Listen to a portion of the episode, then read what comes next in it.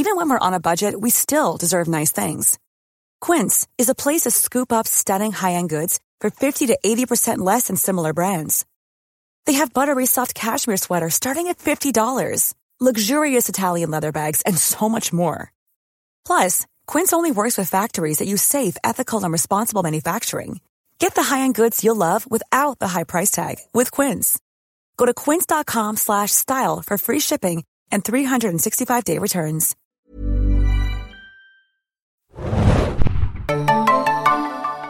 Hallo und herzlich willkommen zum Serienjunkies Podcast. Mit mir heute im Studio habe ich Felix. Hallo, hallo. Hey, hey, hey. Und wir widmen uns heute einem Thema, das wir schon angeteasert haben und uns ein bisschen, eigentlich schon seit Jahren auf der Seele liegt. Gefühlt seit Jahren, ja. Oft gefordert, selten von uns gemacht bis jetzt.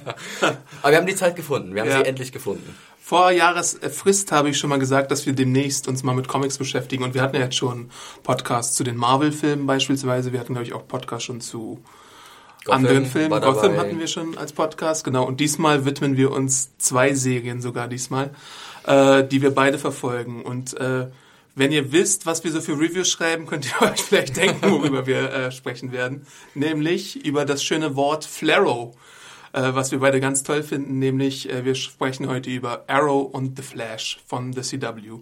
Zwei Serien, die auf DC Comics basieren und die jetzt äh, recht erfolgreich seit drei Jahren teilweise schon laufen im Fall von Arrow und The Flash ist jetzt im ersten Jahr. Und da dort jetzt die Halbzeit erreicht ist, dachten wir uns, ist das ein guter Moment, um mal Revue passieren zu lassen. Genau. Genau. Ähm, was wir jetzt machen werden, ist, wir werden erstmal uns chronologisch den Serien widmen und das heißt, wir werden erstmal Arrow kurz besprechen, die ersten drei Staffeln, jeweils was uns gefallen hat, was nicht. Deswegen auch schon mal vorab die Spoilerwarnung, wenn ihr es noch nicht gesehen habt, also wenn ihr zum Beispiel Arrow nur bis zur zweiten Staffel gesehen habt, dann äh, schaltet ihr vielleicht nach der Besprechung äh, der zweiten Staffel ab, weil wir werden auch ein bisschen die dritte besprechen. Genauso sieht's mit Flash aus. Ähm, Im Februar könnt ihr The Flash dann auch im deutschen Fernsehen sehen, zunächst bei Pro7 Fun und dann bei Pro7 und Arrow könnt ihr sowieso schon sehen bei äh, Vox und bei RTL Crime. Dort läuft auch im März die dritte Staffel dann an. Perfekt. Sämtliche Daten untergebracht, Adam. Vielleicht äh, fangen wir erstmal damit an und holen ein bisschen aus. Ähm, wo ist uns Arrow zum ersten Mal begegnet in Serienform? Bei mir war es so früh, wie es eigentlich möglich ist, nämlich äh, auf der San Diego Comic Con 2011, glaube ich. Kann gut hinkommen. Wenn das das Jahr vor dem Start war der Serie. Ja. Ja, ja, doch. Ja, und äh, dort gibt es ja immer die Preview Night und äh, Warner Brothers hat es sich zur Tradition gemacht, dort äh, vier oder fünf seiner Piloten zu zeigen und einer davon war in der ersten Comic-Con oder bei der ersten Comic-Con, wo ich war, dann Arrow. Und ähm, es war damals so, dass äh, ich Schlange stand und es meine erste Comic-Con war und ich nicht wusste, wie das so mit dem Screening abläuft und da stellte ich mich dann in eine Schlange an, so zwei oder drei Stunden lang und wartete darauf, dass ich in den Raum reinkam und habe mir dann die Säge dort angeschaut, vorab. Ähm, und man muss auch sagen, nach dem Screening wurde es dann auch deutlich leerer, weil danach kam, glaube ich, The Following und ich weiß gar nicht mehr. Die Erfolgsserie. The Following. Und The Revolution und noch eine Säge Tomorrow People vielleicht, ich weiß nicht genau. Auf jeden Fall irgendwas, was jetzt, so nicht alt, mehr, ja, naja. was jetzt nicht mehr läuft. Ja, aber Arrow hat mir damals schon ganz gut gefallen, weil es so eine Mischung war, im Piloten auf jeden Fall aus Castaway und Batman Begins, wie ich glaube ich auch im Review damals geschrieben habe.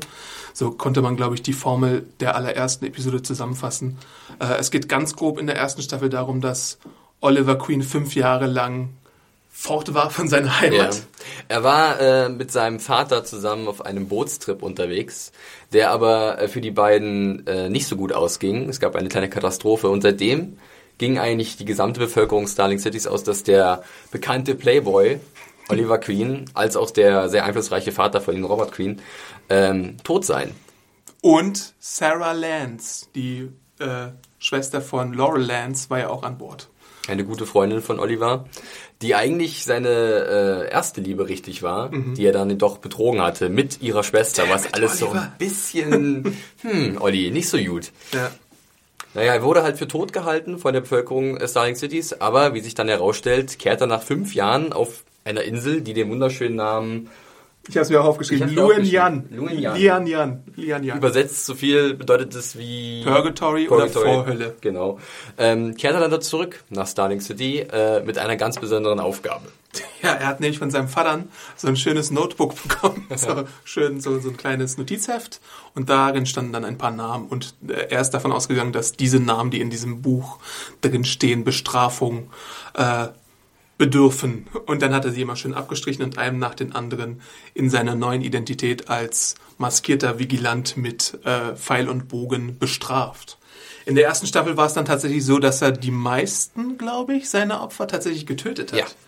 Was ein bisschen krass ist, muss man ja sagen. Absolut, ja. Also es wurde teilweise auch, also es war nicht so, dass Arrow extrem blutig war, aber es war deutlich. Also man konnte genau diese, diese Gewalt erkennen, dass sie explizit war, zwar nicht visuell, aber dass es halt wirklich, dass Menschen ums Leben gekommen sind, auch teilweise auf sehr harte Art und Weise, mit Pfeil und Bogen, mit irgendwelchen Vorrichtungen oder so. Und ähm, ohne viel äh, vorweg, vorwegnehmen zu wollen, das hat sich dann über die Jahre so ein bisschen gewandelt, was auch ganz aus gut verschiedenen wurde. Gründen. Ja, also das wird dann immer weiter erklärt, warum halt auch ein Oliver Queen so sehr auch vielleicht auch Rache sucht für seinen Vater, weil er langsam auf den Trichter kommt, dass bei diesem Unfall des Bootes vielleicht nicht alles im Reinen war, dass da irgendwas Größeres noch dahinter steht.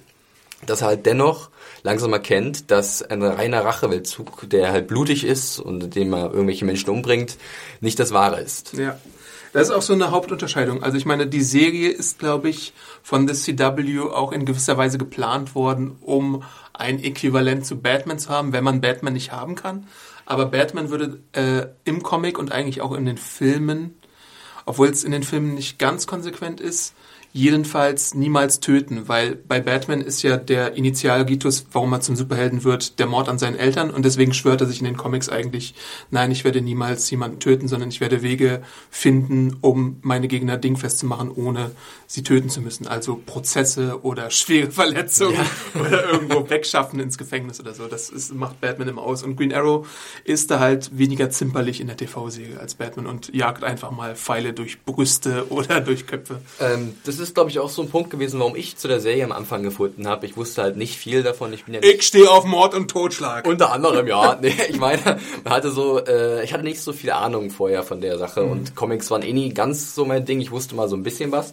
Und dann kam halt dieser Pilot und ich habe da mal reingeguckt in die ersten Folgen und was mir halt wirklich gefallen hat, ist vielleicht das, was Christopher Nolan so mit seiner Batman-Filmreihe so ein bisschen losgetreten hat, was Comic-Sachen und Superhelden-Sachen angeht. Ja. Und zwar dieser sehr dunkle, düstere und realistische Ansatz. Ja. Ja. also man hat natürlich immer irgendwelche Comic-esken Gegenspieler oder Szenarien, aber Arrow war von Anfang an in äh, einer Umgebung oder einer Welt angesiedelt, die irgendwie doch realistisch gewesen ist. Sie war finster, sie war, wie, man, wie sagt man so schön, gritty und das hat einen gewissen Reiz auf jeden Fall gehabt. Sie war nicht weichgespült und deswegen war, bin ich da auch dran geblieben dann. Man muss auch sagen, dass in der kompletten ersten Staffel eigentlich keinerlei Superkräfte oder Meta-Humans vorkommen, wie man so schön sagt in manchen anderen Serien. Also es ist alles weitestgehend realistisch, auch wenn es jetzt nicht, wenn man jetzt nicht davon ausgehen kann, dass es realistisch ist, dass irgendwie jemand mit zielgenauer Präzision alles trifft, was er treffen möchte.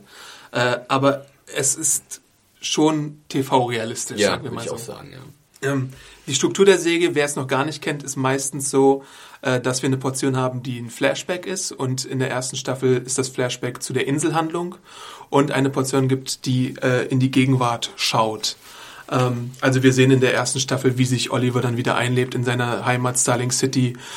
Wie äh, seine alten Liebschaften ihm wieder begegnen. Laurel Lance ist da zum Beispiel die von Katy Cassidy gespielte Anwältin, die er mal geliebt hat und vielleicht auch wieder liebt, aber die äh, vielleicht auch Augen auf andere Männer geworfen hat, wie zum Beispiel im Verlauf der Staffel auch seinen besten Freund äh, Tommy Merlin. Tommy Merlin gespielt von Colin Donnell. Genau.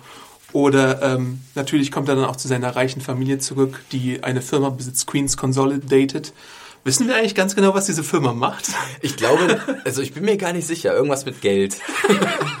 Wirklich, es ist immer so ein bisschen, also ganz ehrlich, Geld und Erfindungen ja, und Gadgets. Richtig, also es ist eigentlich nur wichtig zu wissen, dass diese Firma extrem groß ist und Ja. einflussreich und viel Geld hat, das aber im Laufe der Staffeln immer weniger wird. Ja. Äh, Das liegt an verschiedenen äh, Entwicklungen in der Handlung. Aber Oliver kommt in der ersten Staffel erstmal zu dieser reichen Familie zurück, die halt alle ziemlich überrascht sind, wo er denn herkommt, weil alle Ja. sind davon ausgegangen, dass er halt gestorben ist auf hoher See. Und deswegen ist das alles so ein bisschen so nochmal Neuanfang für ihn. Er Mhm. lässt so sein altes Leben zurück, als Playboy, als jemand, der ständig das Geld rumgebracht hat und eine Liebelei nach der anderen hatte. Mhm. Und jetzt kehrt er halt zu seiner Mutter, der guten Moira. Moira, ja, ähm, gespielt von äh, Susanna Thompson. ja, ähm, seiner Schwester.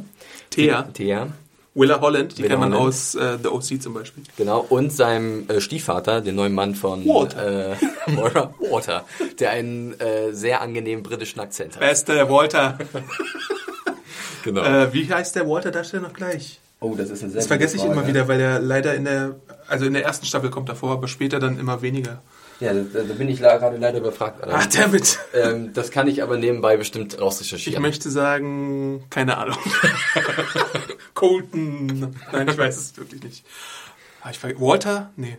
Egal. Egal. Das, das finden wir noch heraus. Ja. Jedenfalls kommt er zu seiner Familie zurück und äh, das Oberhaupt der Firma Queens Consolidated ist seine Mutter Moira und Walter unterstützt sie dabei. Walter ist ihr neuer Mann, weil ja Olivers Vater ähm, auf der Queen's Gambit umgekommen ist. So heißt das Schiff, wo das Schiffbruch erlitten hat.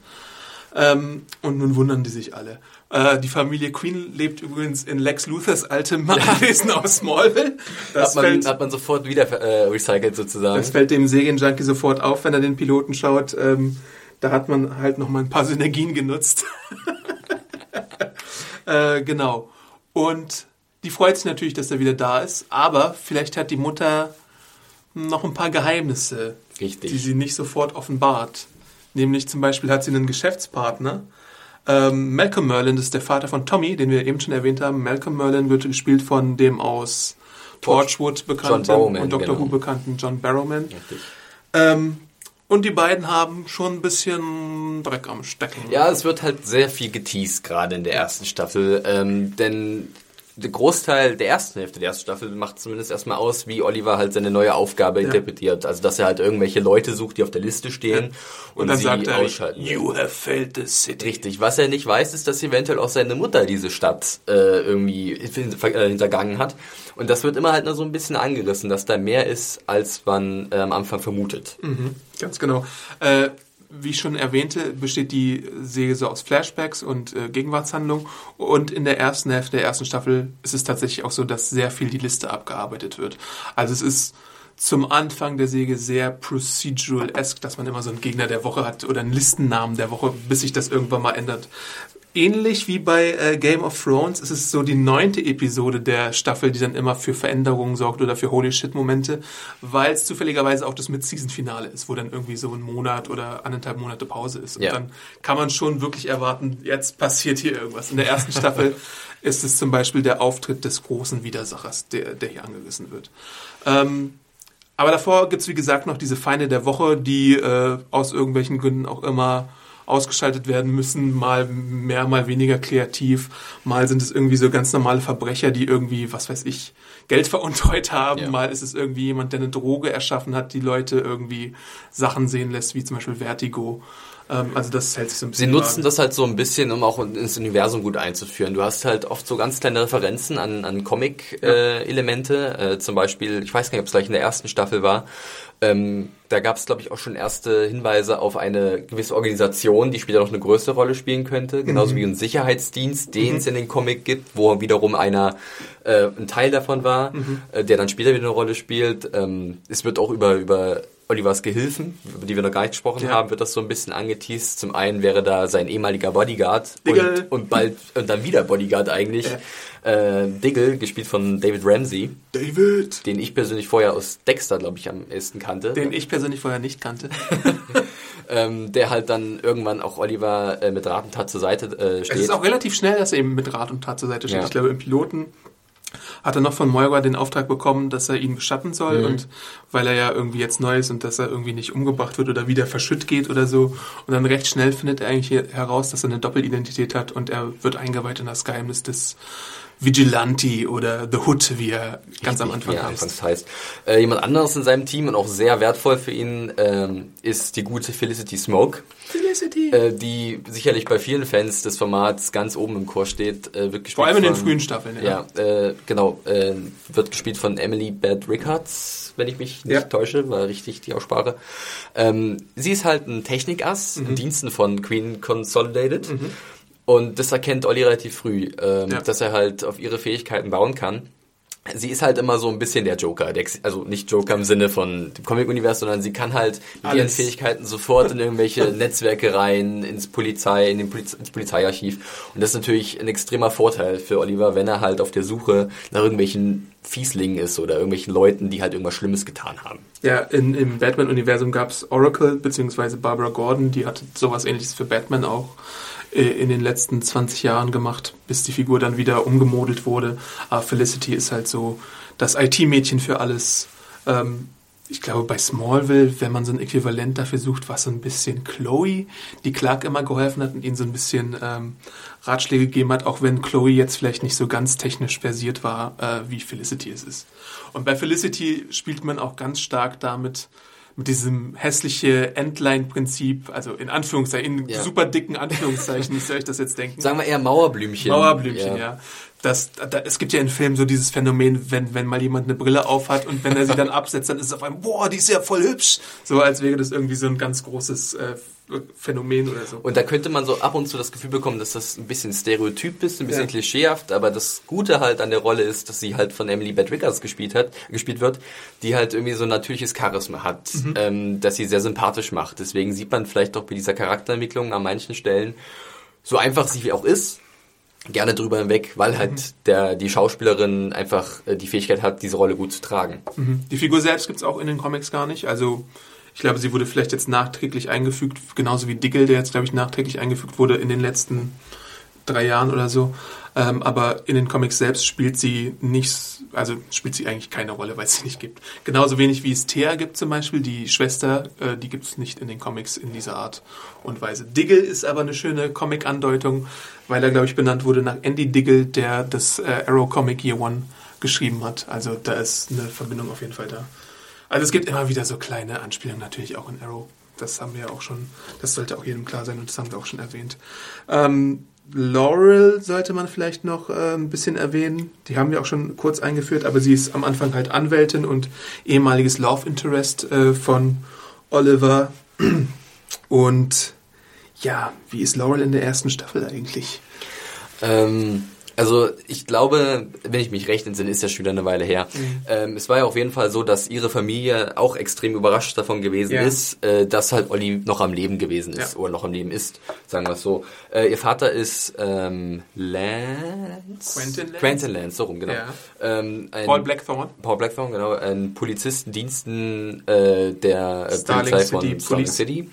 Und ähm, der war natürlich nach dem Tod seiner Tochter, nachdem er erfahren hatte, dass sie Stimmt, mit auf ja. dem Mhm. äh, Schiff äh, von äh, Oliver und, und seinem Vater war, Also wir sprechen jetzt von Sarah.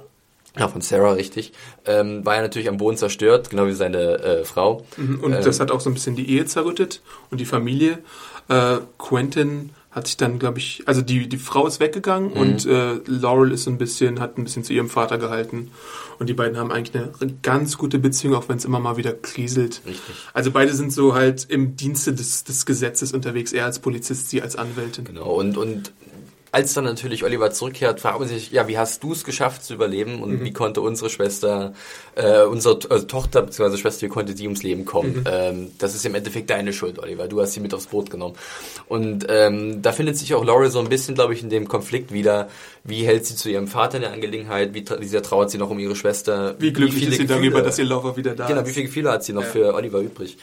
Ähm, ja, das ist ab und zu, das ist vielleicht auch ein Punkt, den man vielleicht kritisch auch anmerken kann bei Arrow, ab und zu ein bisschen soapig.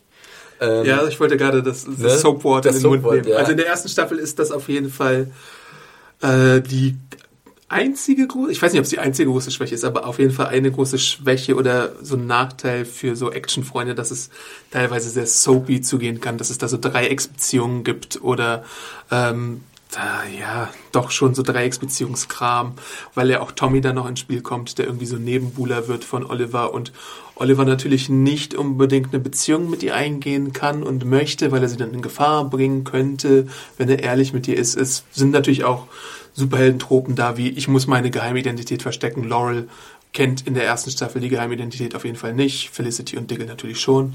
Ähm, da gibt's dann solche äh, fiese Matinten, wenn ich das Wort jetzt hier richtig benutze. Mit, die fiesen Patenten. genau.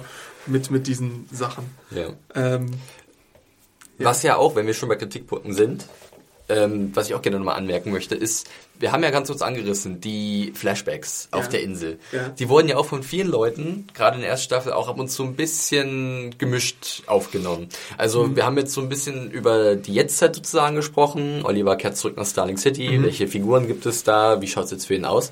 Und wir haben kurz angerissen, was in dem Flashback passiert, wo er halt dann auf einer Insel strandet Mhm. mit dem wunderschönen Namen Yuan Lei, Li, Lian Yu. Lian Yu, äh, die Vorhölle sozusagen. Ja.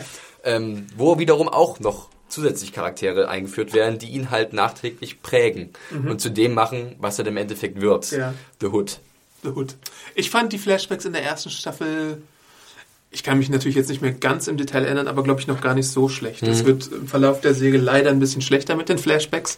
Spätestens in der dritten Staffel ist es dann, Spoiler, unerträglich irgendwie. so viel sei es schon mal dazu verraten. Äh, man fragt sich halt, was sie da noch sollen. Aber in der ersten Staffel fand ich es ganz gut, weil auch schon gewisse... Ähm, wie nennt man das, äh, Spuren gelegt werden für spätere Entwicklungen. Also wir lernen zuerst Yao Fei kennen, wo wir äh, annehmen, dass er ihm das Bogenschießen beibringt. Äh, dabei handelt es sich, glaube ich, um einen, hm, ich weiß nicht genau, was, was, was, das, was die Beziehung von Yao Fei war. Der war irgendwie im Auftrag des Staates. Ja, irgend, äh, für, für China auf jeden Genau. Fall. Ich weiß nicht, ob es ein ehemaliger Soldat gewesen Ja, sowas ist. in der Richtung. ja. Ähm, und, und der kann halt relativ gut kämpfen und der nimmt ihn ein bisschen unter seine Fittiche. Dann stellt sich heraus, dass seine Tochter auch noch irgendwo da ist auf der Insel. Dann gibt's dann Druckmittel zur, äh, zur Gegenbewegung, mit der sie es zu tun haben. Denn die Insel ist, anders als man es vielleicht vermuten könnte, natürlich nicht leer oder einsam, sondern es gibt mehrere Fraktionen, die da miteinander kämpfen. Und Oliver gerät da zwischen die Fronten und hilft da, die ähm, das Gewicht ein bisschen neu zu verteilen. Dann lernen wir später Slade Wilson kennen. Ähm, Gespielt von Manu Bennett, den man Aus Spartacus. aus Spartacus kennen könnte, oder der Azog, den Defi äh, The Defiler in Genau. den Hobbit-Filmen gespielt hat. Und auch der nimmt Oliver nochmal unter seine Fittiche und trainiert ihn richtig. Anfangs denkt er halt, er wäre so ein Schwächling, der irgendwie, ich glaube, seine erste Aufgabe ist ja, glaube ich, sogar ein Hühnchen zu töten oder sowas. Ja. Und selbst das schafft er nicht. Und dann muss er ihm erstmal beibringen, wie man ein richtiger Mann Der ist. überlebt halt auf Genau, der Insel. ja. Er verbringt halt auch einige Zeit da auf dieser Insel und mit der Zeit merkt er dann halt auch, so Leute, ich komme hier jetzt erstmal nicht runter, vielleicht muss ich mich euch doch anpassen. Weil es ist schon so, bevor Oliver auf diese Reise geht, auf diese unfreiwillige Reise äh, oder auf diesen Schiffbruch da, ist er schon irgendwie ein Weichling. Ja. Und auf der Insel permanent merkt er den dann Hintern erst- gepudert. Äh, Genau. Sämtliche Privilegien, die man halt als Sohn eines sehr reichen Geschäftsmanns äh, hat. Äh, und er nutzt sie halt auch. Und das wird halt auf der Insel ganz klar deutlich gemacht. Äh, wir haben es irgendwie mit äh, Söldnern zu tun auf der Insel, mit Edwin Fires, glaube ich, äh, der äh, Oliver das Leben schwer macht in der ersten Staffel. Ähm, dann Shadow, habe ich ja schon mal gesagt, Selina Jade wird später auch nochmal eingeführt. ist die Tochter von Yao Fei. Genau. Ähm, also da gibt es verschiedene Elemente. Was genau hat dir da jetzt nicht so gut gefallen in den Flashbacks der ersten Staffel? Ich weiß nicht, vielleicht lag es oft daran, dass es halt mich so rausgerissen hat aus der äh, Haupthandlung, also sprich, die halt in der Jetztzeit stattgefunden hat. Ähm, ich, wie gesagt, äh, ich glaube auch, dass bei mir die Kritik eher in der zweiten Staffel liegt, beziehungsweise in der dritten Ja. mehr am meisten. Ja. Ähm, und ich glaube, in der ersten war es einfach nur eine Gewöhnungssache bei mir. Anfangs fand ich es vielleicht so ein bisschen irritierend, ähm, denn für mich hatten diese Flashbacks immer was extrem Tragendes. Sie mussten halt irgendwie Ja. so schon andeuten, oh, jetzt kommt gleich noch was Größeres. Und dann im nächsten Flashback war wieder so eine Art Cliffhanger drin und wieder. Und das war halt so ein klar ein stilistisches Mittel, um die Spannung hochzuhalten. Aber irgendwann denkt man sich auch, ja, ein bisschen äh, ja, Auflösung oder ein Abschluss irgendwo ist auch mal ganz nett.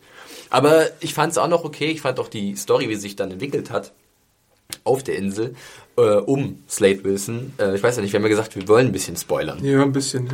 Also können wir ja ein bisschen rein reinrutschen Ja. in die Thematik, weil das war ja schon ein, also ein gutes Ding. Also wenn ich jetzt überlege, ich habe wirklich vor dem Podcast noch überlegt, wie war das erste, zweite, dritte Staffel. Erste Staffel war dann für mich so, es war der Aufbau eines großen Big Bads, eines der ein, ein, eines Typen, den halt Oliver schon länger kennengelernt hat oder wo irgendwo kennengelernt hat, den er trainiert hat und der dann immer weiter sich aufgebaut hat und dann zum großen Big Bad wurde. Und das wurde dann halt in der zweiten Staffel hat sich das erst richtig ausgezahlt. War zumindest so mein Eindruck gewesen von dieser einen Rolle. Von Slade Wilson. Das Ding ist halt, jeder, der die Comics kennt und den Piloten aufmerksam gesehen hat, weiß oder sieht schon in einer Einstellung im ja. Piloten, dass etwas passieren wird später einmal oder dass etwas zumindest angedeutet wird. Man sieht nämlich im Piloten die Maske von Deathstroke, die äh, schwarz-orangene Maske von Deathstroke. Und alle, die die Comics so ein bisschen am Rande kennen, Deathstroke ist da meistens bei den Teen Titans eigentlich eher so ein ähm, Bösewicht. Mit der Zeit hat er sich aber dann auch zum formidablen Gegner der Justice League entwickelt und auch äh, Green Arrow mal zum Beispiel äh, ordentlich rund gemacht in Identity Crisis. Äh, nur mal so als ein Referenzpunkt, wo Oliver und äh, Slade Wilson aufeinander getroffen sind. Und die Säge spielt halt damit, äh, mit den Erwartungen der Zuschauer, wann sehen wir jetzt diesen besagten Deathstroke. In der ersten Staffel ist es sogar noch so, dass jemand anders vor, äh, vor ihm die Maske trägt und dann mit der Zeit wächst er dann irgendwann in die Maske herein, weil es gewisse Entwicklungen gibt. Da kommen wir gleich in der zweiten Staffel nochmal ein bisschen dezidierter drauf, die dafür sorgen, dass er ein bisschen abdreht. Ja. ähm, in der ersten Staffel ist es aber, glaube ich, fast eher ein bisschen so, dass sie noch Best Buds sind. Genau, richtig. Das war, fand ich halt dann auch das Gute, dass man halt diesen äh, auf lange Sicht sozusagen das aufgebaut hatte. Sie arbeiten halt gemeinsam gegen Fires. Und deswegen ist, ja genau, weil sie sich eben Zeit genommen haben, ist Deathstroke halt auch ein faszinierender Charakter, muss man Richtig. schon sagen. Und der Payoff, den man am Ende bekommt, ja. so schön sagt, der ist gut. Der ja. ist wirklich gut. Und sie bekämpfen halt zusammen in Staffel 1 zu Fires, der halt irgendwelche tollen Pläne hat. Ich habe mir das nochmal durchgelesen. Das war mir ja. von der Komplexität gar nicht mehr so bewusst, dass sie halt irgendwie... Die Abschussanlagen. Sie wollen halt irgend, irgendwelche Flugzeuge abschießen, die aus mhm. China kommen und somit die Weltwirtschaft mhm, umwerfen. Ganz genau. Und es ist, ein, es ist so ein bisschen Mambo-Jumbo. Muss man eigentlich gar nicht so richtig wissen, was da passiert. Wichtig ist nur, dass Fires der Böse ist und dass er halt die Mittel hat, von der Insel wieder runterzukommen, was ja das Ziel auch der Leute ist, mhm. die auf der Insel sind. Shadow, Oliver äh, und natürlich Slade. Ja.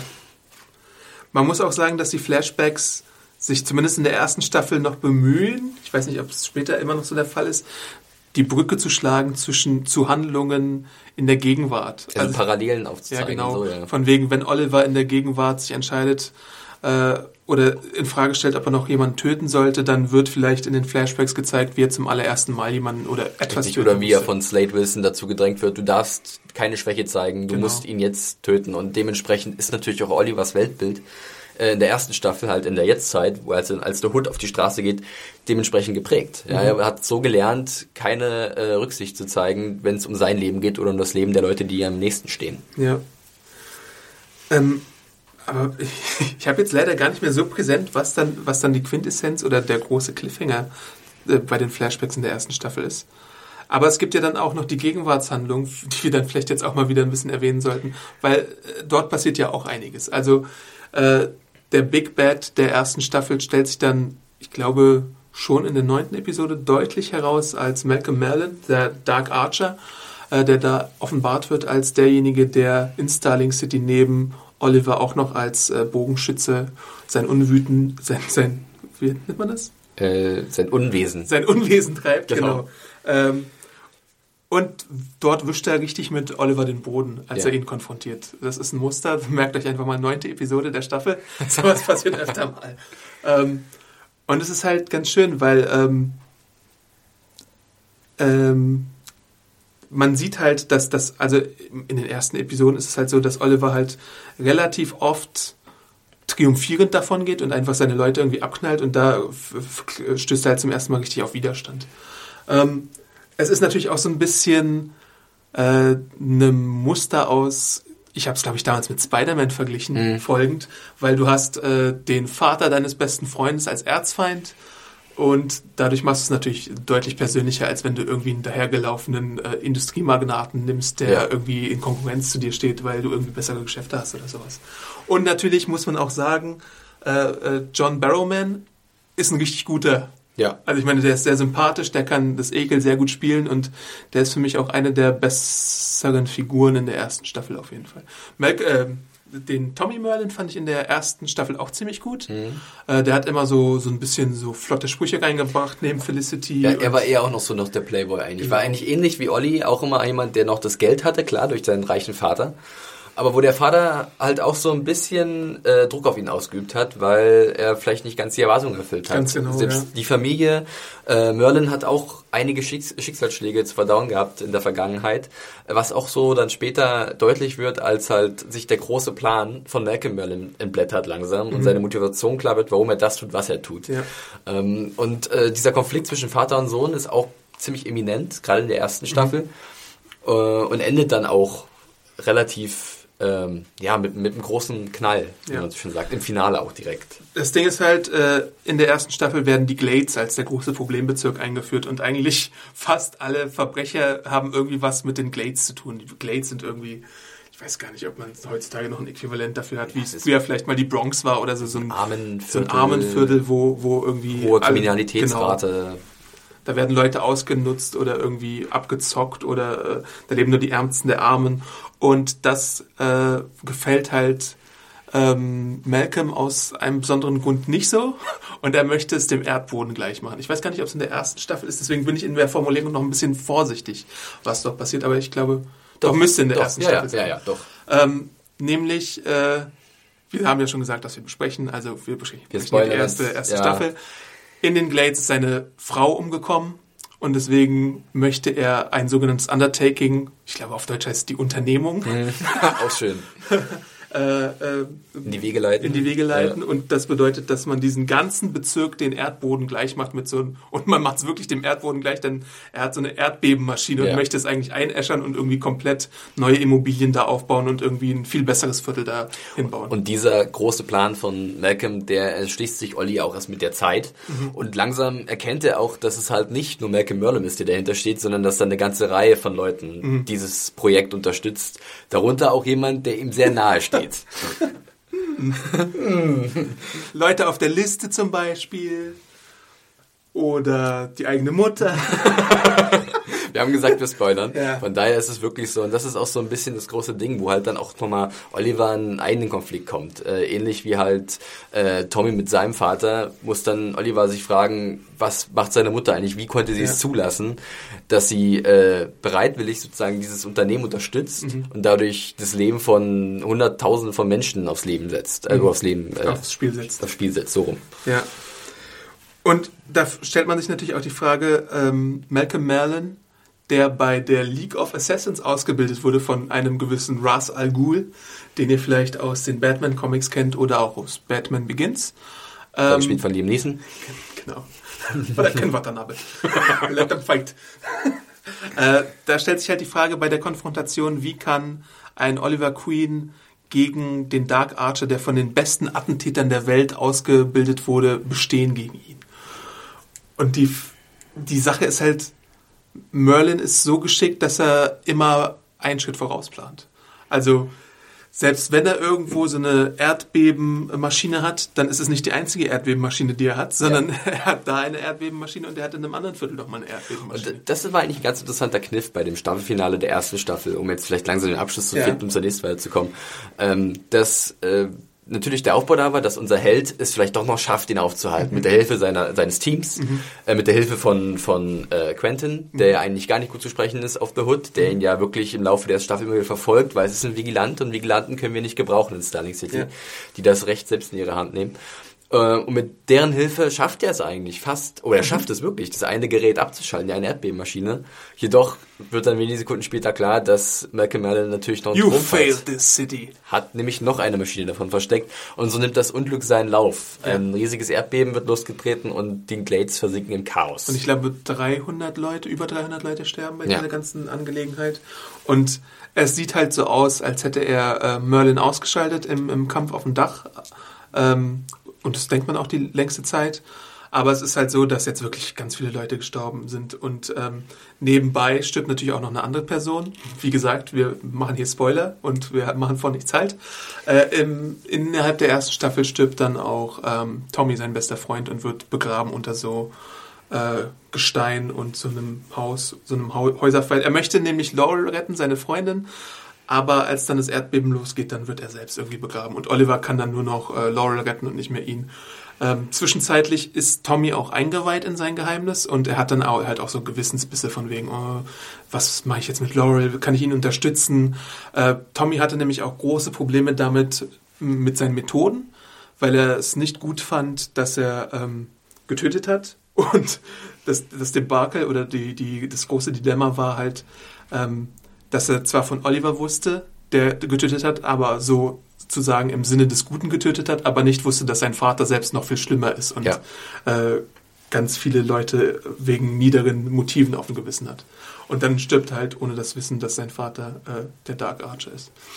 Und ähm, diese Erlebnisse oder Ereignisse aus dem ersten Staffelfinale äh, sorgen dann dafür, dass sich die Figur stark ändert in der zweiten Staffel. Also zum einen ist der neue Status quo in der zweiten Staffel, Oliver schwört sich nicht mehr zu töten, äh, in Ehrung an Tommy. Ähm, die Glades sollen neu aufgebaut werden, da kommen dann neue Spieler hinzu. Zum Beispiel der neue Bürgermeisterschaftskandidat Sebastian Blatt. Ähm, Alejandro. Alejandro. Wie heißt der noch? Ähm, Kevin Alejandro. Kevin Alejandro. genau. Ähm, ja, was passiert noch so in der zweiten Staffel am Anfang? Also Felicity ist natürlich da. Äh, bald taucht. Ah ja, sehr wichtig. Ja, sehr Wir sind wichtig. jetzt in der zweiten Staffel und spoilern. Wir machen jetzt den, den Über Übergang zur zweiten Staffel genau. und die erste jetzt erstmal. Äh, es stellt sich nämlich heraus, in so, so für Comics typischer Manier, ja. dass doch nicht alles so war, wie wir es angenommen haben und dass Sarah gar nicht gestorben ist, während die Queen's Gambit untergegangen ist, sondern so weggezogen wurde. Was ein bisschen damals auch schon fragwürdig war, aber ich dachte mir, okay, ich, ich nehme es jetzt mal hin und äh, tatsächlich überlebt hat. Erstmal an einer anderen Stelle, nämlich äh, an Bord der Amazo. Das war so der neue Handlungspunkt in der in den Flashback-Handlungen. Das ist ein so ein großes Kreuz, ist nicht wirklich ein Kreuzfahrtschiff, nee, aber es ist ein. Was nicht ein U-Boot gewesen sogar? Ja, genau. Sowas, ne? So genau, irgendwie so ein Kampf-U-Boot. Richtig, ja. Ähm, und dort wurde sie von Dr. Ivo äh, unter seine Fittiche genommen, der gerne mal experimentiert hat mit gewissen Sachen. äh, Ivo wurde gespielt von, wie hieß der junge Mann noch gleich? Äh, Dylan Neal. Dylan Neal, ja, genau. Ja, und ähm, da gab es dann halt diese äh, neuen Momente. Unter anderem wurde dann halt auch nochmal die Beziehung zu Slate verkompliziert in, in, im Verlauf dieser Staffel. Ähm, ja, mit Ivo gab es ja dann wirklich nochmal so einen richtig, also sagen wir mal, einen ausgefleischteren Handlungsbogen in, ja. in den Flashbacks. Denn der hat ja äh, sozusagen äh, ein ganz neues Motiv und zwar war er auf der Suche nach einem Wundermittelchen. Mhm. Ich weiß gar nicht, wie das entstanden ist, war das im Zuge des Zweiten Weltkriegs, das ist von den Japanern ja. entwickelt, ja. um... Mirakuru! Genau, es ist, glaube ich... Mirakuru! Mirakuru! äh, ist, glaube ich, gleichzusetzen mit dem Serum, was die Amerikaner einst Steve Rogers äh, verpasst haben, Falsches oder? Universum, aber ungefähr, ja. ja. Ich meine, ja, klar, natürlich klar. ist es als Universum, aber man könnte es so im Vergleich... Ja, ich habe es auch immer Supersoldatenserum genannt, weil es eigentlich Genau, im Prinzip genau halt das irgend so ein, irgend so ein Zeug, was man sich halt spritzen. Dadurch kriegt man unmenschliche Kräfte, die natürlich im Zweiten Weltkrieg dafür dann gut gewesen wären, um den Krieg für sich zu entscheiden. Also man kann sich das spritzen, aber das Problem ist, dass man es in der Mehrheit der Fälle gar nicht erst überlebt. Richtig. Also nur bekommt. sehr wenige Menschen äh, sind sozusagen kompatibel mit diesem Serum. Genau. Und das spielt halt eine große Rolle für Iwo, das zu finden, denn er hat äh, zu Hause, glaube ich, eine schwerkranke Frau ja. sitzen von, und von diesem Mirakuru, ja, äh, er hofft ja sich halt ähm, die Heilung dieser. Genau. Also entweder du kriegst es gespritzt und du stirbst oder du kriegst es gespritzt und du wirst verrückt. Das sind eigentlich deine zwei Optionen. Das ist jetzt nicht so rosig, aber zu der Verrücktheit kommt eine unglaubliche Stärke ja, hinzu. Du bist ein richtiges Monster dann. ähm, ja, das ist so ein bisschen dann die Flashback-Handlung der zweiten Staffel. Äh, die Amazo, muss man dazu sagen, ähm, in den Comics ist Amazo so ein Androidenfeind der Justice League, der äh, die Kräfte der einzelnen Teammitglieder äh, annehmen kann und Dr. Ivo ist so ein Roboter, ähm, Schrauber und es gibt, glaube ich, auch noch T.O. Morrow, der ist äh, meistens im Team mit dem unterwegs. Aber hier wird er halt so ein bisschen zweckentfremdet als so dieser Wissenschaftler, der auf dem, auf dem U-Boot äh, rumlungert. Und mit, mit dem Ivor gibt es dann wieder so ein paar Probleme, weil er eben dieses Serum hat und ähm, unsere Crew das dann teilweise, glaube ich, wie machen die das? Ja, die Idee ist auf jeden Fall, dass sie nachher von der Insel runter wollen. Ja, ne? genau. Und äh, da sieht man natürlich mit diesem äh, U-Boot und diesem Schiff, wie auch immer, äh, dass halt da in diesem, diesem in dieser Küsten, Küste liegt, an, mhm. an der Küste liegt von der Insel, äh, sieht man natürlich eine Chance, irgendwie von der Insel runterzukommen. Ähm, irgendwann entwenden sie, glaube ich, ein wichtiges Teil, was halt Ivo braucht und mhm. dann so, gibt es sozusagen diese Tauschsituation, genau. wie man halt runterkommen könnte. Ihr gebt uns das, ihr bekommt das. Jedoch ähm, entwickelt sich das alles nicht so rosig oder nicht so einfach, wie sich ja. die das vielleicht vorgestellt haben. Und so äh, geraten bald äh, die Inselbewohner, äh, also Oliver, Shadow und Slate, Slate äh, auch in Gefangenschaft mhm. äh, bei Ivo. Ähm, und äh, der halt nach wie vor erpicht darauf ist, dieses Mirakuru zu finden, aber nicht weiß, wo es ist, was sie doch die anderen wissen. Ja. Und es kommt dann zu so einer Extremsituation. Also natürlich merkt Oliver irgendwann, dass Sarah noch lebt. Und irgendwann kommt es dann zu der super extremen Situation. Entweder du gibst uns jetzt das, was ich will, sagt Ivo, oder ich stelle dich vor die Wahl. Und die Wahl ist, Oliver steht neben Shadow und Sarah und muss sich entscheiden, wen rettet er. Ähm, und Spoiler, noch einmal, bis zu diesem Zeitpunkt, ihr könnt noch einmal aussteigen. Oliver entschließt sich äh, instinktiv für seine Ex-Freundin Sarah und gegen Shadow, mit der er auch ein bisschen was auf der Insel angefangen hatte in letzter Zeit. Die hat ihm auch so ein bisschen Sachen beigebracht und überhaupt hat ihm seine Kapuze gegeben. Kapüzchen. Hat ihm nochmal gezeigt, wie man ein bisschen Chinesisch spricht. Äh, ja. Und stirbt dann auf jeden Fall. Und das sorgt dann dafür, dass unser äh, geschätzter Slade Wilson einen noch größeren Knacks bekommt und sich Rache schwört. Der war vorher, wurde ja, wenn ich mich recht erinnere, sogar schwer verletzt durch irgendetwas und mhm. dann hat man ihn ja, um ihn zu retten, ähm, das Mirakuru sogar verpasst. Ja. Ähm, jedoch schlug er darauf nicht so gut an. Nee. Blut floss aus seinen Augen und eigentlich hat man gedacht, okay, das Kapitel Slate Wesen ist zu Ende. Gut, Comic-Kenner haben sich natürlich das nicht gedacht. Nee. Die haben sich wahrscheinlich, äh, haben eher daran geglaubt, dass es wahrscheinlich demnächst weiter mit ihm geht. Was dann auch der Fall war, denn Slade Wilson kam wenig später wieder hat erstmal das schöne Kostüm übernommen, was da auf der Insel rumlag. Genau. Ähm, hat dann auch erfahren, dass halt Shadow tot ist, was ihn äh, sehr traurig gestimmt hat, denn er hat selber für sie äh, relativ viel empfunden. Aber hat sich immer zurückgehalten, weil er sich dachte, Bro before Shadow. Bro before Shadow, genau. Und äh, wenig später äh, hat er dann aber doch äh, herausgefunden, äh, wie halt Shadow ums Leben kam. Und dadurch hat er seinen neuen Todfeind gefunden. Ja. Oliver, dem er das halt anlastet, äh, Shadow ums Leben kommen zu lassen. Und natürlich war jetzt auch gar nicht mal so äh, sehr gut zu sprechen auf Ivo und hat den, glaube ich, auch äh, erstmal. Was hat er mit dem Ich glaube, die Hand hat er ihm abgehackt sogar. Das war schon ziemlich. Auf jeden Fall hat er ihm das Kommando des Bootes irgendwann noch unter, äh, entzogen. Ja. Und einfach mal selber sich als Captain ernannt. Äh, ich glaube, erstmal hat er ihn, glaube ich, sogar weggesperrt und dann später, glaube ich, sogar richtig ausgeschaltet. Ja. Und dann gab es auch später noch ein paar diverse Verhandlungssituationen, dass halt auch wieder Olivers Team sozusagen auf der Insel, darunter war dann auch äh, ein, äh, ich glaube, russischer Soldat, Anatoly, wenn ich mich recht entsinne, war sein ja, Name, ja, genau. der später auch nochmal eine kleine Rolle spielt.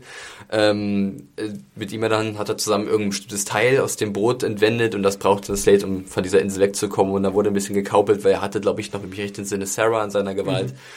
Aber das nahm alles. Es war auch noch was mit Torpedos. Richtig, ja. Also es war ein bisschen vielleicht äh, überladen an manchen Stellen, aber äh, es hat ganz gut auf so einen riesen Showdown hingearbeitet, der, glaube ich, so schnell nicht vergessen sein wird ja. in der Geschichte Und jetzt müssen wir, glaube ich, erstmal zur Gegenwart Genau, wir haben jetzt erstmal die Insel äh, hervorragend abgearbeitet. Und ich fand auch in der zweiten Staffel war die Inselhandlung, glaube ich, mit am stärksten, so teilweise. Es ja. gab wirklich starke Momente, wo dann auch so Actionsequenzen korrespondiert halt wieder, haben genau. mit der Gegenwartshandlung. Richtig. Und man hat halt gemerkt, diese Entwicklung von Slade Wilson, der halt ein guter äh, Freund geworden ist von Olli und ihnen halt viel geholfen hat und dann auf einmal in der zweiten Staffel, also in der Inselhandlung, so eine Wandlung hinlegt, dass er halt auch aufgrund des Mirakurus, seines, seiner Trauer, äh, ein ganz anderer Charakter wird. Ein wirklich unerbittlicher, gnadenloser äh, Mörder auch. In der Gegenwart sind wir jetzt soweit, ähm, nochmal so als Recap, ähm, das Undertaking war erfolgreich in dem Sinne, dass die Glades zerstört wurden. Äh, äh, Merlin wird für tot gehalten, jetzt muss ein Sündenbock her und der Sündenbock ist dann Moira, ja. äh, die dann ins Gefängnis gestellt, äh, gesteckt wird und angeklagt werden soll wegen des Mordes an 323 Menschen, glaube ich. Äh, diese Entwicklung dieser ganzen Geschichte ist halt auch ein bisschen mh, mm, fragwürdig, muss man mhm. dazu sagen, mhm. weil äh, Laurel vertritt sie, glaube ich, teilweise als äh, ja. Anwältin. Und wie sich das entwickelt, ist ein bisschen Hanebüchen. Also erstmal äh, möchte Thea zum Beispiel nicht mehr mit ihr reden, weil sie sich für eine Mörderin und eine Lügnerin hält. Das ist auch ein Motiv, was bei Thea ganz oft vorkommt, dass die Leute um sie herum sie einfach anlügen und ihr nicht die Wahrheit sagen. Also äh, Thea erzählt ihr nichts von den Verwicklungen zum Undertaking. Oliver erzählt ihr natürlich nicht, dass er irgendwie Arrow ist die längste Weile. Ähm, und dann äh, weigert sie sich erstmal mit ihrer Mutter zu sprechen. Ähm, sie hat, die Mutter hat natürlich auch ein bisschen schlechtes Gewissen von wegen, ja, ich habe jetzt hier die Menschen umgebracht und ich muss die Verantwortung übernehmen. Aber irgendwann gibt es dann so einen Twist, dass sie freigesprochen wird. Richtig. Und dann kandidiert sie wie aus dem Nichts äh, zur Bürgermeisterin Genau. von Starling City und wird so zur ärgsten Konkurrentin von Alejandro, Genau. von Sebastian Blood. Blatt, ja, der halt äh, sich von, von seiner Kampagne in der er halt verspricht, die Glades neu aufzubauen, Ja. Mhm. die Stadt neu zu führen, ähm, viele neue Wählerstimmen verspricht Ja. und dadurch halt zum Bürgermeister zu werden. Genau, er taucht auf als so der neue Heilsbringer, der äh, sich so gegen diese Korruption stellt, für die Moira stand. Er ähm, organisiert so Spenden, Blutspenden-Runs, also dass Leute Blut spenden sollen, aber möchte eigentlich sich so eine Kartei aufbauen von Leuten, die äh, also er hat so nepharische Hintergründe von Leuten, die kompatibles Blut haben und um zu schauen, ob sie vielleicht Mirakuru äh, vertragen könnten. Da ist, glaube ich, so, so ein Handlungsbogen auch zwischendrin. Und dann stellt sich dann natürlich irgendwann heraus, dass er nur ein äh, kleines, eine kleine Marionette ist. Bevor ich darauf aber spre zu sprechen kommen möchte, muss ich noch sagen, dass es ja auch in der zweiten Staffel dann die neue Figur gibt. Da passiert einiges in der Ja, zweiten wirklich. Staffel. Also wenn man das jetzt so Revue passieren lässt, merkt, wir kommen hier von einer Sache zur nächsten. Das nimmt gar kein Ende. Ich hoffe, ihr, ihr findet es noch nicht zu unstrukturiert. Ja, aber es ist, jetzt halt uns, für uns ist es auch schwer. Wir haben uns zwar Notizen gemacht und äh, uns einen Plan ausgearbeitet, aber wenn man so das wieder sich in Die Erinnerung Ausgangslage ruft- ist nämlich auch, äh, weil die Queens Consolidated Firma am Boden liegt, muss natürlich ein neuer Gesellschafter her.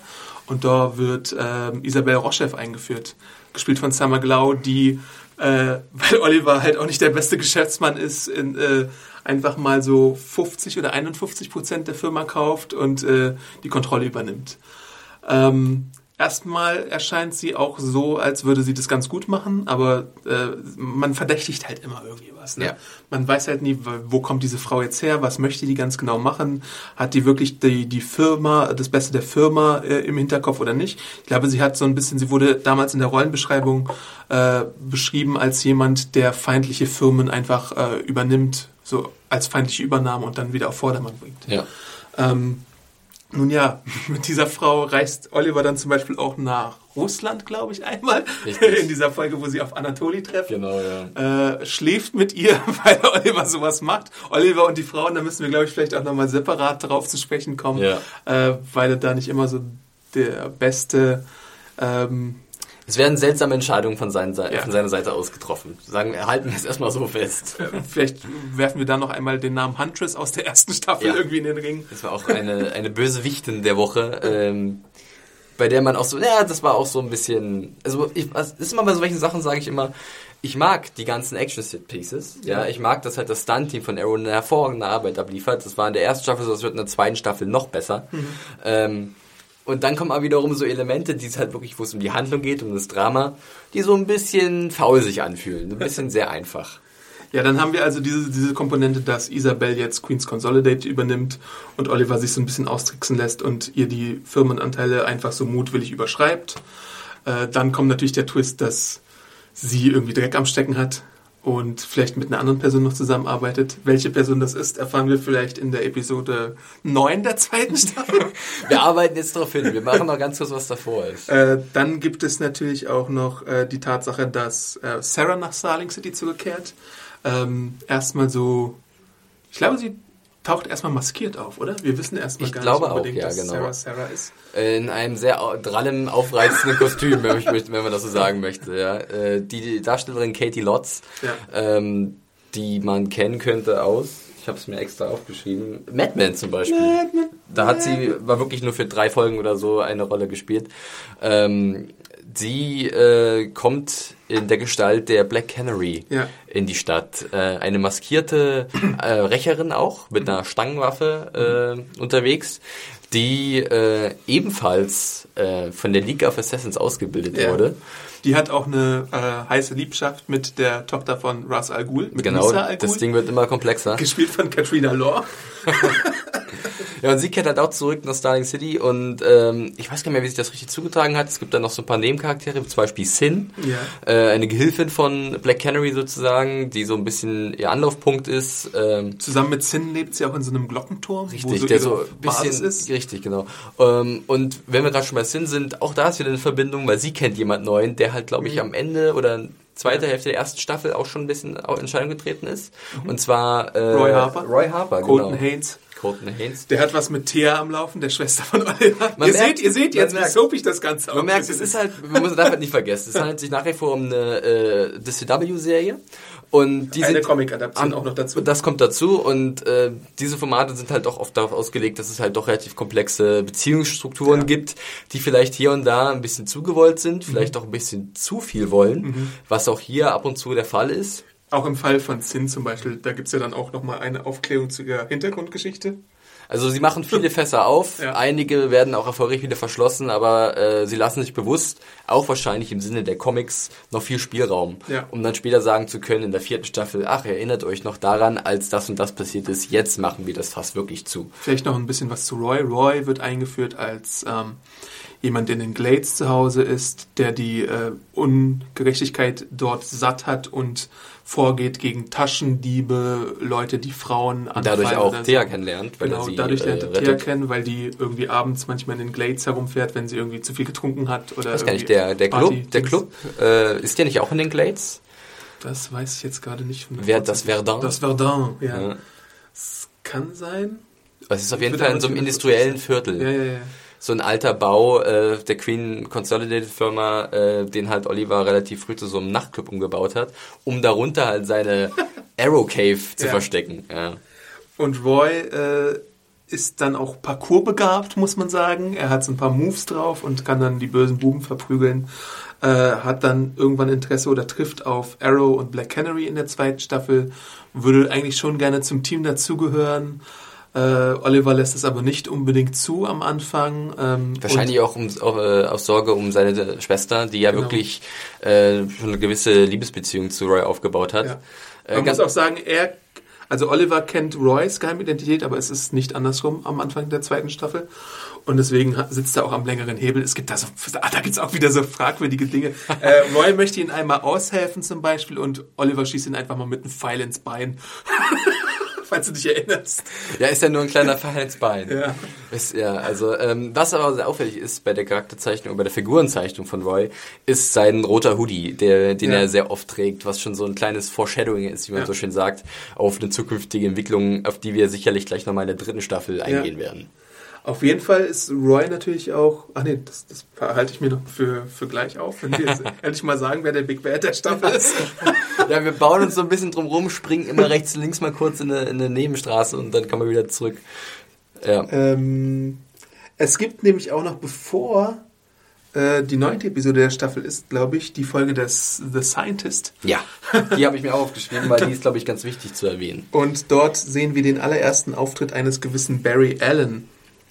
Und wer irgendwie die Comics liest, der weiß auch schon, wer die Comics liest und die Serie noch nicht gesehen hat, naja, ich weiß nicht, ob es das überhaupt gibt, aber auf jeden Fall für den Fall, dass es sein sollte, Barry Allen ist in den Comics natürlich äh, der rote Blitz, beziehungsweise Flash.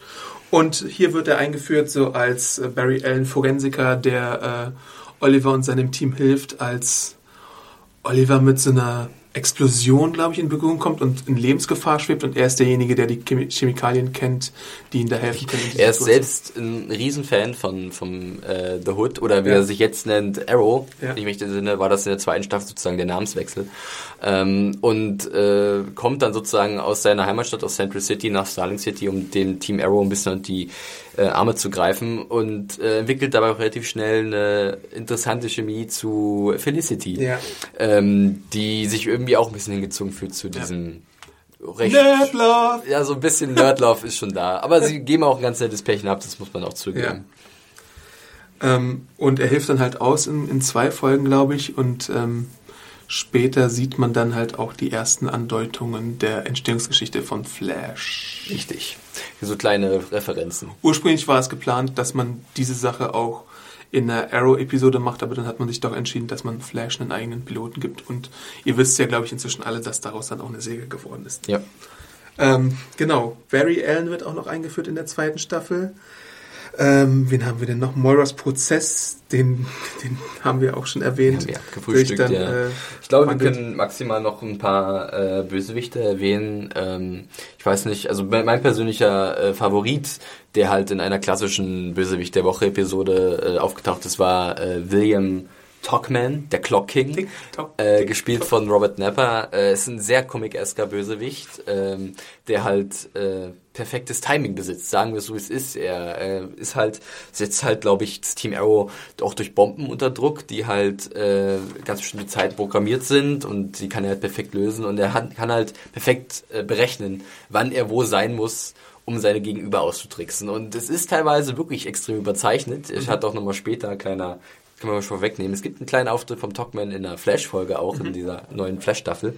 Ähm, aber ich mag ihn halt. Ich mag halt Robert Nepper sehr gerne. Ähm, das ist halt äh, auch ein sehr erfahrener Schauspieler, der irgendwas Eigenes hat. Der hat ein sehr ja, herausstechendes Gesicht, finde ich. So ein, so ein hartes, unerbittliches, aber wenn er dann so einen Comic äh, Charakter spielt, der extrem überzeichnet ist, dann finde ich, das hat es irgendwie, hat es etwas irgendwie. Das hat mir halt sehr gut gefallen bei ihm.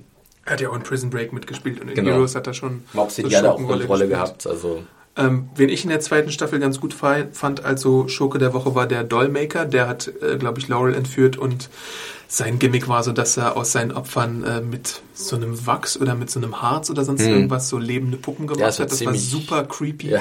das war sehr, sehr äh, gruselig. Und dort war halt interessant, dass Oliver sich halt geschworen hatte nach dem Tod von Tommy, äh, ich werde jetzt nicht mehr morden. Und da musst du halt, da ist, ist dann halt interessant zu sehen, wie er die Balance schafft zwischen, ich schalte jetzt diesen äh, Dollmaker aus und ich lasse ihn aber doch noch irgendwie am Leben. Und äh, das ist ein Dilemma, was er irgendwie dann meistern muss. Ähm, ansonsten gibt's auch noch eine Episode mit der Suicide Squad in der zweiten Staffel. Also es ist pickepacke voll, was so in der Ja. zweite Staffel passiert. Aber vielleicht gehen wir endlich mal auf dieses Wir den Big Bad ein. Big. Wir Bad haben ja schon erzählt, der Flashback ähm, war, wurde sehr interessant äh, mit äh, Slade als Gegenspieler von Oliver. Ähm, und so kommt es auch letztendlich beim, äh, im Flashback, wir rollen das jetzt von hinten auf, pass auf, im Flashback, ähm, zum großen Kampf zwischen Oliver und Slade.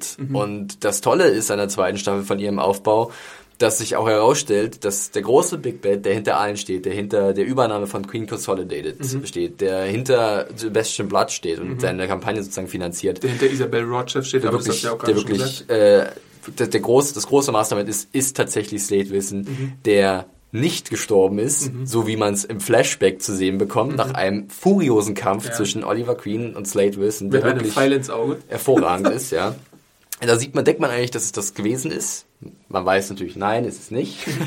Und er kehrt sozusagen zurück nach Starling City und sorgt dafür Furore und will Rache nehmen Ja. an Oliver für all das, was er ihnen angetan hat. Vor allem dafür, dass er halt Shadow hat ums Leben kommen lassen. Das Tolle ist aber auch, wie er auftritt, weil äh, es ist, glaube ich, so, dass ähm, Moira, also Oliver kommt gerade zu Moira, es geht, glaube ich, um die Verhandlung oder um ihre Bürgerschaftsmeisterwahl, Bürgermeisterschaftswahl.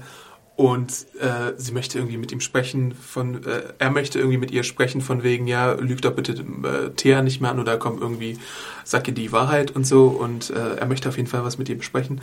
Und dann sagt sie, oh, ich habe jetzt gar keine Zeit, ich habe hier einen Gast. Und dann sieht man da Slade Wilson im Anwesen sitzen und Leicht ergraut, mit einer Genau. Augenklappe. Äh, Ja. einfach nur Badass. Irgendwie so wie Nick Fury in den Marvel-Comics auch so ein bisschen, aber halt Slade Wilson. Ähm, und dann muss Oliver natürlich so tun, als hätte er Slade Wilson noch nie gesehen. Und dann geben sie sich so einen, so einen äh, Handschlag. Und dann sieht man dann so richtig, wie Slade so zupackt und ihm so zuflüstert, not yet, kid. Genau, ein sehr ikonischer Moment auf jeden Fall in der zweiten Staffel. Denn dieses Not Yet Kid ist ganz klar auch wieder die, diese, dieses Foreshadowing, dass der große Kampf zwischen den beiden definitiv bevorsteht. Es kommt dann natürlich zum riesen, sagen wir mal, Moment äh, im Mid-Season-Finale. Oder war es kurz davor? Ich weiß nicht. Ähm, als Slade sozusagen Oliver vor die Wahl stellt, vor dieselbe Wahl Ich glaub, wie das war er- sogar erst ein bisschen später. Ach, sogar später erst, Ja. ja. Auf jeden Fall kommt es zu einer Situation, dass Slade halt langsam seine Rache durchführt. Und zwar äh, wir, ich kann es immer wieder wiederholen, wir spoilern, spoilern, spoilern. äh, so haben wir es äh, euch versprochen. Ähm, dass er halt Oliver vor die Wahl stellt, wen er denn retten möchte. Mhm. Seine Schwester mhm. oder seine Mutter. Mhm. Und Wie gesagt, das ist jetzt ein bisschen nach dem Season-Finale schon. Genau, richtig. Wir müssen ja auch nicht alles ähm, und, und mit seinem Katana bewaffnet äh, steht oh, er halt vor den beiden, ja, und äh, Oliver will sich eigentlich nicht entscheiden, mhm. muss sich aber entscheiden. Und das Ende des Liedes ist, dass äh, seine Mutter stirbt und von Slade Wilson durchbohrt wird und der sie einfach nur stehen lässt, mhm. ihn und seine Schwester Thea. Mhm. Und sagt, immer noch nicht, also sozusagen, not yet, kid. Ja, ja es kommt noch irgendwas. Das war schon ein ziemlich heftiger Moment, äh, den es halt, oder die es halt immer wieder gibt in mhm. Arrow, wo man halt so kurz denkt, okay, das ist jetzt sehr interessant, damit hätte ich jetzt nicht gerechnet, aber es steuert doch von so einer gewissen Konsequenz. Ja, mhm. man hat das Gefühl, hier, ist, hier hängt wirklich irgendwas in der Luft. Und ähm, das ist gut, dass sie halt wirklich diesen konsequenten Weg gehen. Da ist halt auch wirklich alles persönlich, weil ich meine, ähm, er verspricht ihm halt auf der Insel, dass er sich irgendwann an ihn rächen wird. Und es ist halt so eine super lange, vier Jahre spätere Rache, ja. wo, wo Slade irgendwie alles minutiös durchgeplant hat, was es zu planen gibt. Also, äh, dass er, dass er nochmal diesen Moment geklärt mit, mit der Wahl ist, ist natürlich eine harte Nummer. Was er dann später nochmal macht, ähm, er bringt halt das Megakuru zurück in die Stadt und macht sich dann eine ganze Armee äh, aus Megakuru-Soldaten. Darunter ist dann auch Roy als eines der ersten Versuchskaninchen, was auch Megakuru bekommt. Und Roy dreht dann auch durch, wird super stark, verliert so ein bisschen die Kontrolle über sich, greift dann auch teilweise Thea an. Ähm, und dann haben wir halt ganz viele Megakuru-Soldaten auf der einen Seite und Team Arrow mit jetzt Sarah, ähm, Diggle, Arrow natürlich und in dem tollen Moment dann auch noch die League of Assassins, ja. äh, die in dem Showdown dann das hatte, antritt. Das nimmt dann einfach ein gewisses episches Ausmaß, was mitreißt. Also ähm, irgendwann, äh, klar, hat wieder das Ding, was wir schon ganz oft jetzt gesagt haben, äh, sie machen sehr viel, sie machen mhm. wirklich viele Sachen. Aber dieser Endkampf, der ist wirklich äh, schon mitreißend. Mhm. Insbesondere, wenn es dann ins Mano a Mano geht, dann, mhm. als dann wirklich Oliver nochmal äh, Slade Wilson gegenüber äh, steht und sie kämpfen und dann ein ganz toller Kniff gemacht wird und zwar wirklich der Kampf zwischen diesen beiden, mhm. ähm, wie Matchcut-mäßig an den Kampf auf der, wie hieß das Schiff nochmal? Amazo. Auf der Amazo sozusagen äh, arrangiert wird. Also man sieht sozusagen im Innenraum der Amazo, die langsam untergeht, mit Wasser überflutet, sieht man Slade gegen Oliver kämpfen, während dann wieder ein Cut kommt und die beiden halt in Starling City ihre persönliche Feder ausfechten. Das ist ein ganz tolles Ding gewesen. Also wirklich ein, äh, wo halt das Stunt-Team in Arrow ähm, was man ganz, sowieso immer wieder loben muss. Ganze Arbeit geleistet hat. Das war sehr stark auf jeden Fall. Es gibt, glaube ich, auch da in diesem Kontext der Flashbacks einen Moment, wo Oliver versucht von der Amazo zu springen und Slade ihn so am Bein festhält. Oh, das war fantastisch. ja, das war, also es gibt auch so gewiss, das war wirklich so ein bisschen slapsticky, aber da denkst du auch so, also in dem Moment wird dir klar, wie stark Slade ja. eigentlich ist. Also es war sehr amüsant, stimmt, ja. Ach ja. Ähm, ähm, wie wird das Ganze denn eigentlich aufgelöst in der zweiten Staffel? Also wir haben jetzt die Megakuru-Opfer, also die, beziehungsweise Opfer, kann man die so nennen, die Megakuru-Soldaten und äh, das Arrow-Team auf der anderen Seite. Und dann wird auf jeden Fall nach einem Heilmittel verhandelt oder gesucht. Hat dann nicht auch dann wieder Barry noch? Gut möglich sogar. Oh, das ist eine sehr gute Frage. Das ist mit zu viele Details gerade. Aber ich glaube, es ist, auf jeden Fall ist es ja so, dass halt äh, Oliver nicht wie im Flashback, als er Slade vermeintlicherweise umbringt, mhm. äh, mit dem, als er ihm einen, einen Pfeilspitze ins Auge rammt, mhm. oder war es ein Messer? Weiß ich gar nicht Pfeil. mehr. Pfeilspitze, genau. Äh, das passiert halt nicht in der Jetztzeit sozusagen, sondern äh, es kommt wieder zu einer ähnlichen Situation, dass halt äh, Slade ihn sagt, na los, bring es endlich zu Ende, aber er, nee, es war anders sogar. Oh, jetzt habe ich was durcheinander gebracht. Stimmt, okay, andersrum. Ähm, Slade Wilson halt im Zweikampf gegen Oliver, nimmt aber vorher noch Felicity als Geisel, kannst du dich erinnern? Ja, ja. Und ähm, dann können sie ihm irgendwie das Gegenmittel verabreichen ah, ja, ja, ja. und dadurch verliert er halt seine Kraft. Es war so halt sozusagen. Das war, so, so, das war schon wieder so eine, so eine Wendung. Ja, ähm, stimmt. Es gab so einen Moment, man muss dazu sagen, dass sich im Laufe der zweiten Staffel Felicity und Oliver auch irgendwie als Pärchen-Konstellation in Stellung gebracht hatten. Oder die Autoren haben sie in Stellung gebracht dafür. Und dann gibt es natürlich die Schipper, die alle so sagen, oh, schönes Pärchen, die wollen wir jetzt zusammen sehen. Olicity. Olicity, genau. Ja. Und dann gab es diesen Moment, wo ähm, Oliver endlich mal einen Schritt voraus war und gewusst hat, was äh, Slade plant. Und äh, äh, als er das ähm, Anwesen der Queens besucht hat, hat äh, Slade nämlich so Kameras überall versteckt. Genau. Und oh ja. das stimmt. wusste Oliver dann und hat den Moment genutzt, äh, um so einen um ein Liebesgeständnis an Felicity zu machen, von wegen ich liebe dich und dann gab es, glaube ich, so einen Knutscher oder zumindest das Ich liebe dich. Genau, um sozusagen Slade vorzugaukeln, dass das äh, die Frau in seinem Leben ist. Genau. Die er dann aber wiederum, die Olli dann sozusagen mit äh, dem Gegenmittel, glaube ich, ausgestattet hatte. Mhm. Dass sie halt dann, wenn sie bedroht wird von Slade, ihn ausschalten kann. Ja. Und ähm, es läuft am Ende, glaube ich, in diesem Superkampf dann darauf hinaus. Also man muss dazu auch sagen, dass äh, Isabelle Rochev irgendwann ja auch äh, von Diggle umgebracht Das, wurde. das ist auch eine sehr, also es ist eine unfreiwillig komische Situation, denn äh, sie hat, also Summer Glau hat so eine komische Maske auf, sieht ein bisschen seltsam aus und sie kämpft dann auch äh, schön mit äh, und mordet sich durch Starling City, wird dann aber von dem Van, glaube ich, richtig fett erfasst Ja. äh, von Diggle, was irgendwie ein bisschen witzig aussieht. Also es war sehr überraschend auf jeden Fall in dem Moment. Auf jeden Fall übernimmt sie die Rolle von, also im Comic heißt sie Figo Ravager, das ist so, die sieht halt genauso aus wie Deathstroke, wird dann auch ausgeschaltet. Die Megakuru-Armee läuft dann auf, die League of Assassins ähm, äh, läuft dann gegen sie auf, dann läuft das alles auf so eine Konfrontation im Tunnel, glaube ich, hinaus, wo dann auch das Heilmittel eingesetzt werden kann teilweise und das, glaube ich, in die Pfeilspitzen reingemacht Ja. wird oder sowas. Und so wird langsam aber sicher diese Armee ausgeschaltet.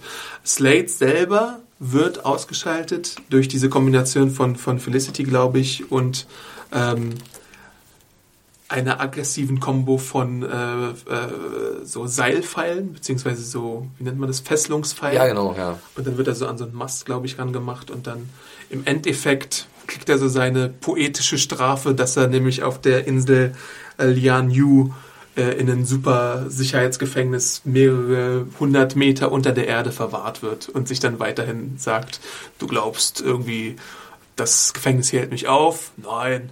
ich kriege Nein. meine Rache. Nein. Nein. Ja. Ja, und das Genau war so dann war so das. ein bisschen äh, das Ende der zweiten Staffel. Äh, war schon relativ episch, diese ganze Angelegenheit, muss man sagen. Genau, ich kann es nur wieder wiederholen. Also ähm, der Aufbau hat halt einfach sich ausgezahlt. Also was sie halt investiert haben in der ersten Staffel, ähm, wurde dann, äh, haben sie rausbekommen sozusagen in der zweiten. Ich meine, ähm, wir haben es jetzt, wenn wir uns darüber unterhalten haben, wurde es mir auch nochmal bewusst, wie soapy es eigentlich teilweise gewesen ist, ganz klar. Aber dennoch... Aber in der zweiten Staffel weniger als in der ersten Genau, Staffel. genau. Weil es actionreicher war. Richtig. Äh, sie haben einfach nochmal eine Schippe draufgelegt, was die Actionsequenzen angeht, die halt, äh, sei es jetzt im Rahmen der großen übergreifenden Handlung oder halt nur bei den äh, Bösewichten der Woche.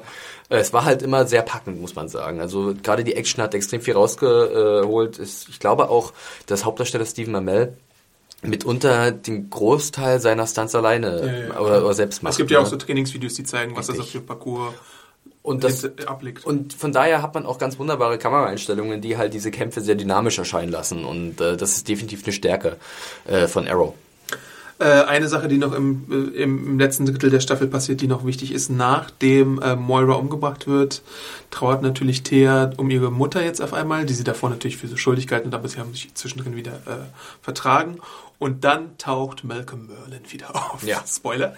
Jetzt ist es zu spät, um Spoiler zu sagen. Aber wir sind in der zweiten Staffel und wir haben ja gesagt, wir machen sehr viele Spoiler. Ähm, und dabei kommt dann heraus, dass Malcolm Merlin in Wirklichkeit der leibliche Vater von Thea ist. Also er hatte eine Affäre mit Moira damals und hat dann Thea gezeugt. Also sind Oliver und Thea nur Halbgeschwister. Und äh, Thea wird im Staffelfinale bedroht von den Migakuru-Menschen da. Und äh, Malcolm ist äh, zur Stelle und schießt mit seinem Bogen dann diesen Typen da ab und sagt, come with me if you want to live, beziehungsweise sein Äquivalent davon. und die beiden äh, verziehen sich dann, obwohl natürlich... Ein Rainier Wolfcastle-Moment. Genau, obwohl dann man sich natürlich fragt, sollte Thea jetzt mit ihm gehen oder nicht? Und ich glaube auch eine ganze Episode dreht sich um die Frage, sollte ich jetzt mit diesem Mörder mitgehen oder Ja. nicht? Aber im Endeffekt tut sie es doch noch und das ist dann auch so ein bisschen die Basis für die dritte Staffel. Zu der wir jetzt kommen. Wahnsinn, wir haben jetzt erst die zweite Staffel abgearbeitet. Und ich glaube, wir haben eine richtig gute Struktur, Adam. ich glaube auch. Gut. So, Bei der äh, dritten Staffel gibt es ja noch nicht so viel. Sie Ja. befindet sich jetzt ja gerade in, seiner, in ihrer Winterpause. Ja, es geht diese Woche weiter. Ja. Ähm, lass mich auf die Uhr gucken.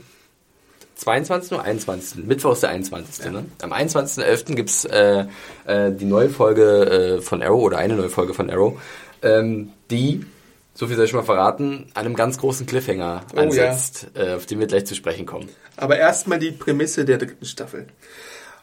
So, Moira ist tot, äh, äh, Slade Wilson ist im Gefängnis.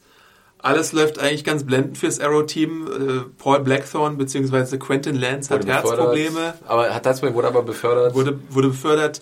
Die Polizei vertraut Arrow und arbeitet indirekt oder fast schon direkt mit ihm zusammen. Laurel hat sich auch ein bisschen gefangen, die war in der zweiten Staffel ab und zu ein bisschen zu sehr der Flasche verfallen, hatte so ein paar Genau. Alkoholprobleme, ist jetzt wieder Das haben wir alles ausgespart, weil es einfach ja. Scheißmomente waren in der zweiten Staffel. Diese ganze Laurel-Geschichte, oh je. Gut, das war so ein bisschen der Tiefpunkt. Hm. Ähm, Verbrechensrate in Starling City ist irgendwie am Tiefpunkt. Die, das Team Arrow ist irgendwie super effektiv, was so das Einhaschen von äh, Verbrechern angeht. Und Sarah kommt nochmal auf so eine Stippvisite äh, nach Starling City. Ähm, sie ist nämlich in der zweiten Staffel, glaube ich, zur League of Assassin gegangen, weil die das irgendwie verlangt hatten. Ähm, äh, zwischen Oliver und äh, Felicity funkeln die Liebes. Ja, man Dinger. kann man kann es ja schon fast so sagen, dass halt seit der zweiten Staffel halt viele Fans sich das schon ein bisschen erträumt hatten, dass vielleicht irgendwas passieren könnte zwischen äh, Felicity und Oliver. Ähm, die, also es war die Chemie war ja immer schon zu erkennen. Ähm, Planning for your next trip? Elevate your travel style with Quince. Quince has all the jet setting essentials you'll want for your next getaway, like European linen, premium luggage options, buttery soft Italian leather bags, and so much more. And it's all priced at 50 to 80% less than similar brands. Plus, Quince only works with factories that use safe and ethical manufacturing practices. Pack your bags with high-quality essentials you'll be wearing for vacations to come with Quince. Go to quince.com slash trip for free shipping and 365-day returns.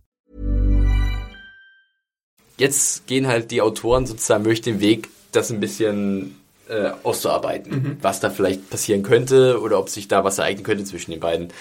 Das ist zum einen, wenn man Fan der beiden Figuren ist, vielleicht schön. Auf der anderen Seite, wenn man mal ganz nüchtern angeht, tun sich ja auch paar Probleme auf. Ja.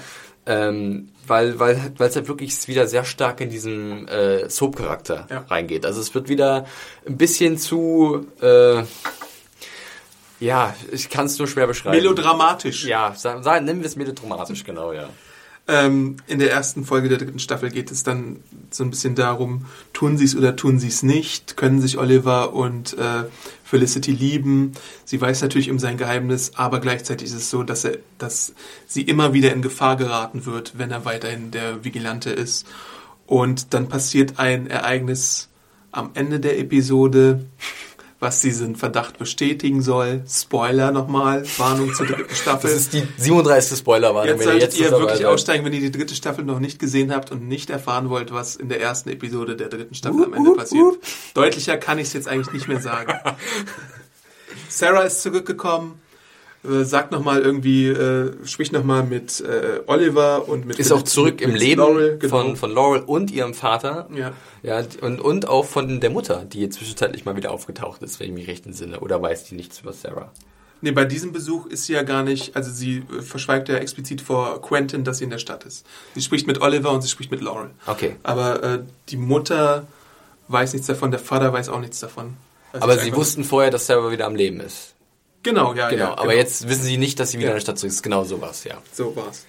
Und dann passiert das Ende der Episode und wir sehen nur äh, Canary auf dem Dach und äh, jemand, der ihr, glaube ich, drei Pfeile mit einer rasenden Geschwindigkeit in den Torso rammt Ja. und dann fliegt sie vom Gebäude runter.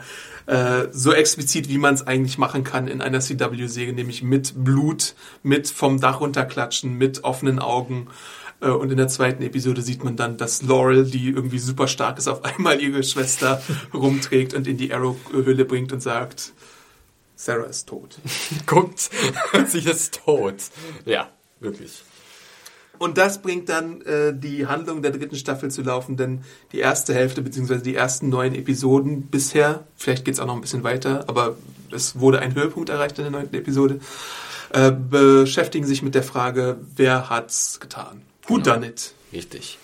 Ähm, dabei lernen wir aber vorher erstmal nochmal äh, das Team noch ein bisschen ausführlicher kennen. Und zwar zum Beispiel, äh, dass jetzt Roy ähm, seinen roten Hoodie eingetauscht hat Ja. gegen einen richtig roten Hoodie und zwar zu Asel. Und eine Maske. Äh, ist genau, er ist jetzt sozusagen ein ähm, Gehilfe von Oliver. Ähm, er hat immer noch das Mirakuru in sich, ist immer noch extrem kräftig, hat dadurch aber auch ein bisschen psychologische Probleme oder psychische Probleme, sagen wir es so. Äh, Und Oliver nimmt ihn halt so ein bisschen an seine Fittiche und will ihm zeigen, was es halt bedeutet, Verantwortung zu übernehmen und seine Kräfte richtig einzusetzen. Ich bin mir da aber gerade gar nicht so sicher, ob er noch Mirakuru drin hat. Wenn, dann hat er, glaube ich, nur noch so Ausläufer von Mirakuru. Ja, genau, irgendwie so. Also ganz, äh, also die, diese, diese Behandlung, die er von Sebastian Blood äh, erfahren hat, ist nicht ganz spurlos an ihm vorübergegangen. Er hat nach wie vor so diese, ich glaube, Ausläufer ist ganz gut, äh, das zu beschreiben, ja. Vielleicht so eine letzte Kraftreserve Ja, oder sowas. aber die schon relativ gewaltig sein kann. Also er ist, bringt natürlich wieder seine Parcoursfähigkeiten ein und springt munter von Müllcontainer zu Müllcontainer. Ähm, aber er ist schon dann doch irgendwann ein relativ äh, wertvolles äh, Mitglied des Team Arrow. Äh, genauso weiterhin wie Diggle, der jetzt mit Sturmhaube äh, teilweise mit auf, Spiel- auf, auf, auf gefährliche Missionen gehen darf. Obwohl er selbst zu Hause ähm, jetzt äh, ein neues äh, Leben begrüßen darf. Und zwar in Form von seiner äh, kleinen Tochter Ja. die er bekommt mit seiner Frau, Laila. Laila, die vorher schon mal seine Frau gewesen ist, Ja. haben sich wieder getrennt und jetzt sind sie wieder zusammen.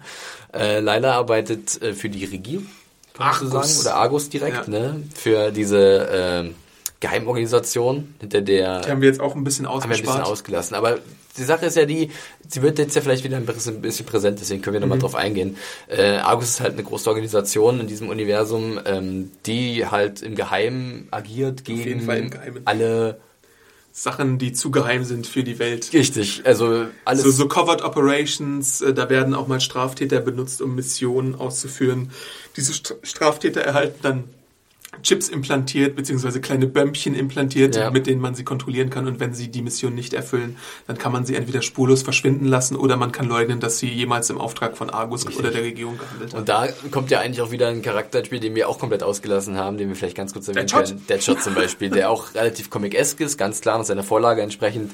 Ähm, und der auch ein bisschen Vergangenheit hat mit Diggle, Ja. ähm, was auch thematisiert wird. Das hat, jeder kriegt halt so ein bisschen seinen eigenen Handlungsbogen nebenbei. Jedoch merkt man es, wenn wir uns halt nicht explizit daran erinnern, dann war es vielleicht doch immer nicht so, äh, präg, also so einprägsam, oder? Ja gut, mit der Zeit vergisst man ja auch, aber Ja. ich meine, Deadshot hatte schon ein bisschen eine wichtige stimmt, Rolle. ja. Äh, er war der Mörder des Bruders von Mhm. Diggle und den hat er irgendwie gesucht.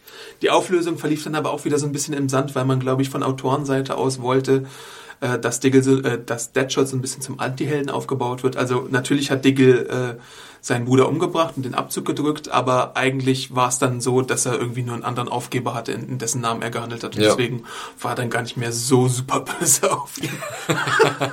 Alles gut, alles und in gut. der, in der Episode Suicide Squad haben sie auch sehr gut, beziehungsweise so gut es eben geht, zusammengearbeitet. ja.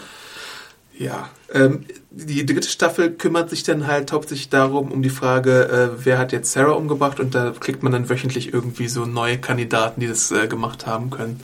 Ähm, ja, da werden halt einige Leute durchgegangen. Also sollen wir das jetzt auch noch verraten? Vielleicht. Wir haben ja sowieso schon die Spoilerwarnung gesagt. Wir haben eigentlich alles, wir spoilern jetzt bis zur Winterpause, ist mir jetzt vollkommen egal, wir spoilern ja alles raus. Wir haben die Warnung 97 Mal, haben wir die jetzt gebracht. Also wer wird denn da alles überhaupt verdächtigt?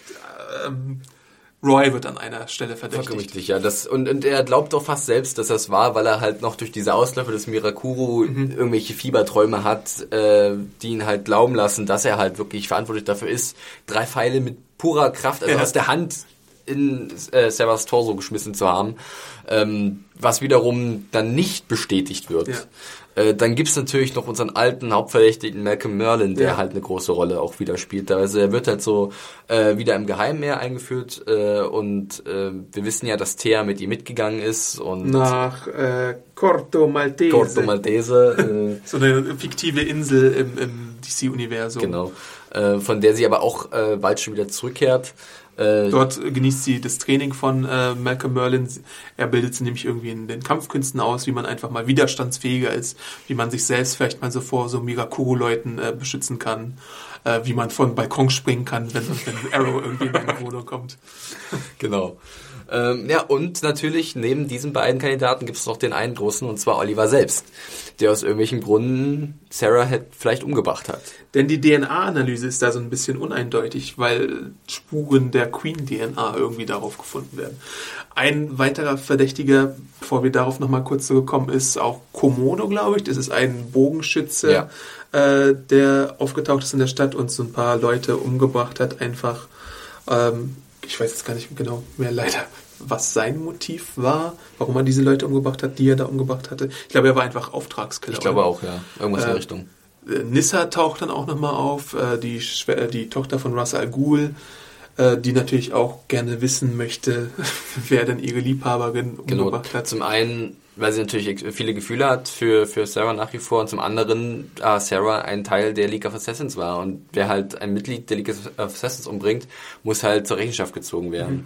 Und darüber wird auch dann eigentlich der große Bösewicht der Staffel jetzt eingeführt, Mhm. bei dem wahrscheinlich viele Comic-Fans äh, schon ein bisschen weiche äh, Knie bekommen haben, und zwar Razagul selbst. Ja, das Ding ist halt auch, bei Ghul wurde es schon auf der Comic-Con verraten, dass er der Big Bad sein wird. Mhm. Also war es jetzt vielleicht gar nicht mehr so die große Überraschung. Für mich war es dann tatsächlich eher die Überraschung, dass äh, Malcolm Merlin wieder zum Hauptdarsteller befördert wurde für die dritte Staffel. Und ich glaube jetzt so eine Kombination aus Merlin und Russ Al Ghul und vielleicht noch einer dritten Person, die Mhm. in der 14. Episode vielleicht wieder auftauchen wird, äh, äh, eine Rolle spielt als Bösewicht. Ich weiß es nicht ganz genau. Ja, also ich muss ganz ehrlich sagen, Russell Gula habe ich mich ja schon ein bisschen drauf gefreut und Mhm. dann haben wir uns ein bisschen drüber lustig gemacht, als er aufgetaucht ist. Ich weiß nicht, wann sein erster Auftritt gewesen ist, in der dritten Relativ Staffel. früh schon, Sehr so früh. dritte, vierte Und Folge zwar, so. man hatte ja immer was, äh, irgendwie was, was sehr Großes äh, in seinem Kopf, wenn man halt an Ghul gedacht hat. Mhm. Und dann wird er eingeführt als irgend so ein Typ, der in der Badewanne sitzt und sich den Rücken stroben lässt, gefühlt zumindest.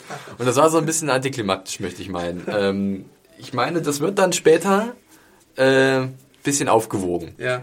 Äh, Bis, bis zum Mid-Season-Finale hin. Aber der erste Eindruck hätte irgendwie für mich, für meinen Geschmack, Imposanter sein. imposanter und besser sein können, ja. Ja, das ist das Problem ist halt auch, ich bin von dem Darsteller nicht unbedingt so beeindruckt. Ja. Also ich meine, Wir nennen ihn nochmal namentlich. Matt äh, Nabble. Matt Nabble. Nebel, 25 Schmackles. Die obligatorische Rick and Morty äh, Referenz. Guckt alle Rick and Morty. ähm, äh, es ist halt so, dass John Barrowman ein charismatischer Darsteller ist, dass Manu Bennett auf seine Weise ein charismatischer Darsteller Und ist. er hat die Entwicklung gehabt über Und zwei er hatte diese. Entwicklung gehabt. Er ist äh, optisch und visuell und überhaupt stimmlich ein ganz großer. Und beim Matt Nabble ist das jetzt irgendwie nicht so. Äh, das ist Matt Nabble ist glaube ich ein australischer Darsteller und Russell Gould ist eher so südländischer Typ Ja. oder osteuropäischer Typ, sowas in diese Richtung eher. Und das transportiert er für mich bisher halt noch nicht so ganz. Also dieses bedrohliche. Also ich meine. Gut, Liam Neeson war jetzt auch kein osteuropäischer oder äh, so Typ. Aber Liam Neeson hat halt die Fähigkeiten. so Er hat halt Rolle auch diese. Präsenz. Ken Genau. Watanabe hätte man meinetwegen auch als Russell Ghul lassen können. Das wäre vielleicht sogar noch fast ein bisschen besser gewesen, hätte man nicht einfach diesen Twist haben wollen in Batman Begins. Aber Russell Ghul ist halt auch eine Figur, die hat einen gewissen Ruf, die ist in den Comics mit gewissen Erwartungen verknüpft. Und da denkt man sich halt auch, da muss jetzt was Großes folgen. Also wenn es im Mid-Season-Finale folgt, dann auch ein bisschen was Größeres. Aber halt beim allerersten Auftritt denkt man sich so, hm, der schrubbt sich jetzt an den Rücken. Ja, wirklich. naja. Ähm, wo können wir weitermachen? Wo können wir denn weitermachen? Ähm, vielleicht wir könnten- zwei Sätze zu den Flashbacks. Äh, ach ja, ah, die, das, ist, das wäre jetzt wieder so ein Punkt gewesen, den wir wahrscheinlich vergessen hätten, hätte ich Ja. es nicht gesagt. Und zwar die Flashbacks ähm, gehen weiter. Eigentlich hatte man ja gedacht, äh, am Ende der zweiten Staffel, dass Olli nach fünf Jahren äh, diese Insel endlich verlassen hat. Aber wie war's denn mal? War da noch mal zwei Jahre? Gab, gab's dann, da gab's noch so einen Zusatz irgendwie, eigentlich war die nicht die Insel- ganze Zeit auf der Richtig, Insel. das war so noch der Nebensatz am Ende der zweiten Staffel. Ich war nur drei Jahre auf der Insel, aber ich, du bist seit fünf Jahren wieder was für verschwunden. Ja, ja, ja. Und dann wird halt klar, Da, wo ich war, gibt's keine Telefone. richtig. Und es gab, glaube ich, sogar eine Szene am Ende des, der zweiten Staffel, ich kann mich jetzt genau erinnern, wo sich äh, Diggle und Felicity wundern, warum Oliver fliegen kann. Also er lenkt ja ein Flugzeug. Ja, klar. ja. Und dann wird das eigentlich erklärt dadurch, dass er halt Teil seiner verschwundenen Zeit in Hongkong gewesen ist und da halt auch das Fliegen gelernt hat. Ja, da fragt man sich halt auch, die Autoren haben jetzt irgendwie so eine Bringschuld, die haben gesagt, fünf Jahre, da denkt man sich halt, pro Staffel gibt's ein neues Flashback.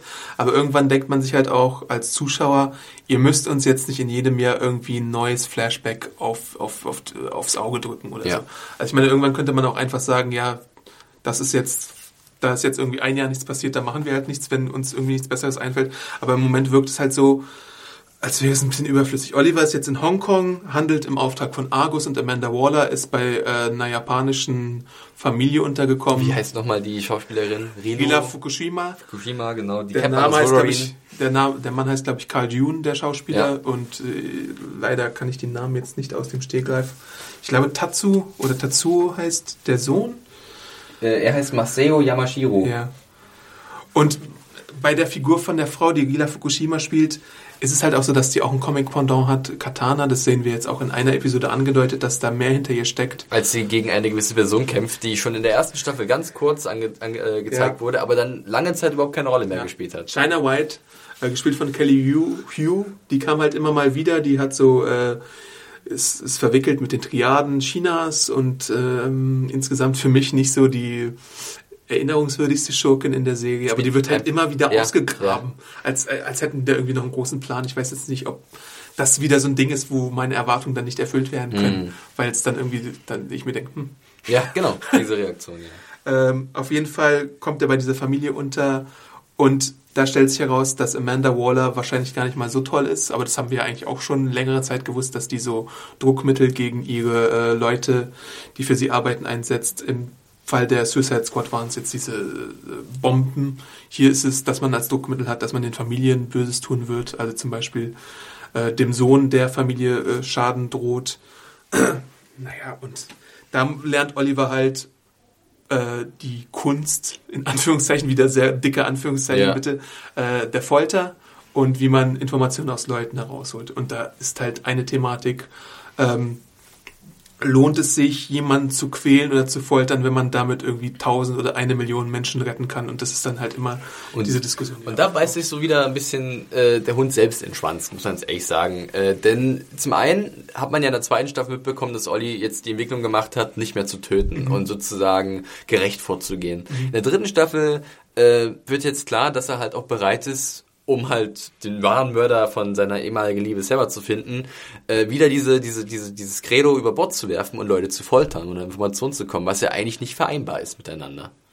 Auf jeden Fall führt er die Diskussion oder er überlegt, weil äh, was in der dritten Staffel in der Gegenwart jetzt als neues Motiv eingeführt wird, ist Laurel, die so eine neue Komponente bildet.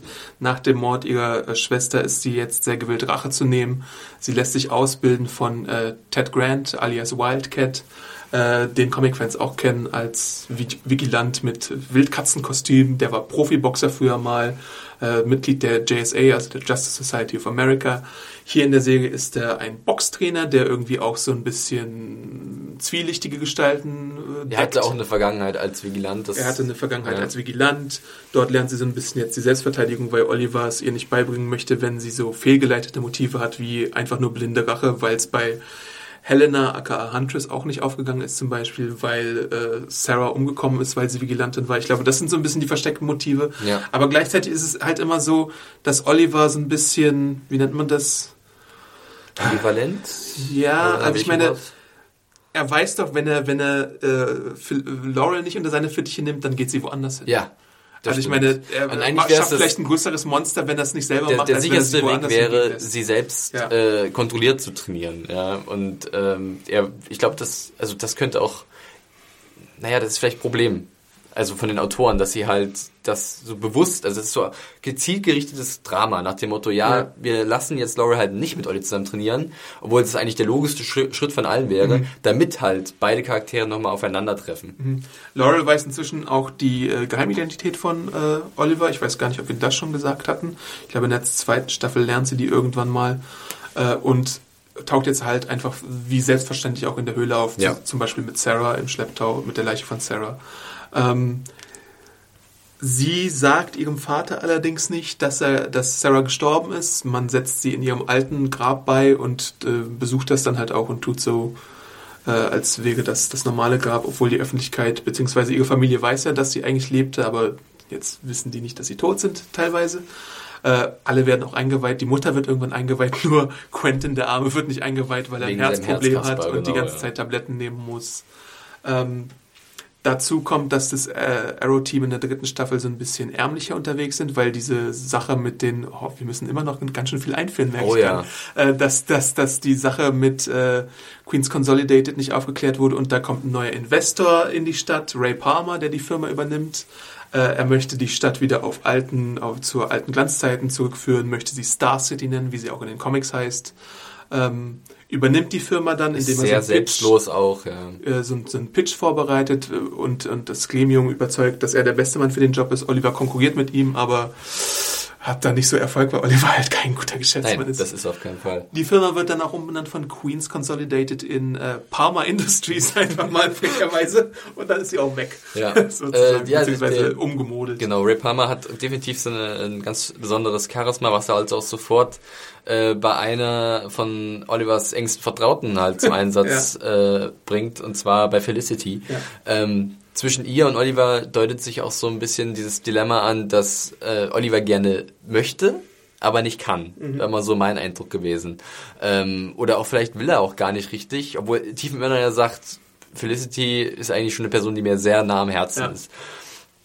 Und Felicity erkennt halt auch, wie sehr Oliver, glaube ich, von den dramatischen Ereignissen um Sarah halt mitgenommen ist und äh, glaubt auch, dass das Leben, was er halt führt, nicht das Erfüllendste ist und fühlt sich vielleicht aus diesem Grund auch mehr zu Ray Palmer hingezogen, mhm. ähm, für den sie dann auch äh, anfängt zu arbeiten, äh, in einer ziemlich guten Position, mit ziemlich viel Privilegien. Er belästigt sie halt längere Zeit mit, ja. mit, mit guten Offerten und äh, sie denkt erstmal, dass sie ganz normal für ihn arbeiten soll, aber dann soll sie doch Leitung von gewissen Abteilungen übernehmen. Also ich glaube, Applied Science soll sie dann übernehmen und so Gadgets entwickeln und Sachen hacken und eigentlich das, was sie gut kann. Ja. Während sie bei Oliver halt immer nur so als mach doch mal Hackerin äh, benutzt wird. Und sie hängt halt in der Luft bei Oliver, weil mhm. er halt sich nicht wirklich entscheiden kann, es ist halt auch wieder so ein bisschen dieses melodramatische, was wir gesagt haben. Ja. Natürlich Olivers Gefühle für Laurel, für Sarah, für Felicity. Das ist alles so ein, das ist mehr als ein Liebesdreieck. Das ist ein Liebes äh, Oktaeder.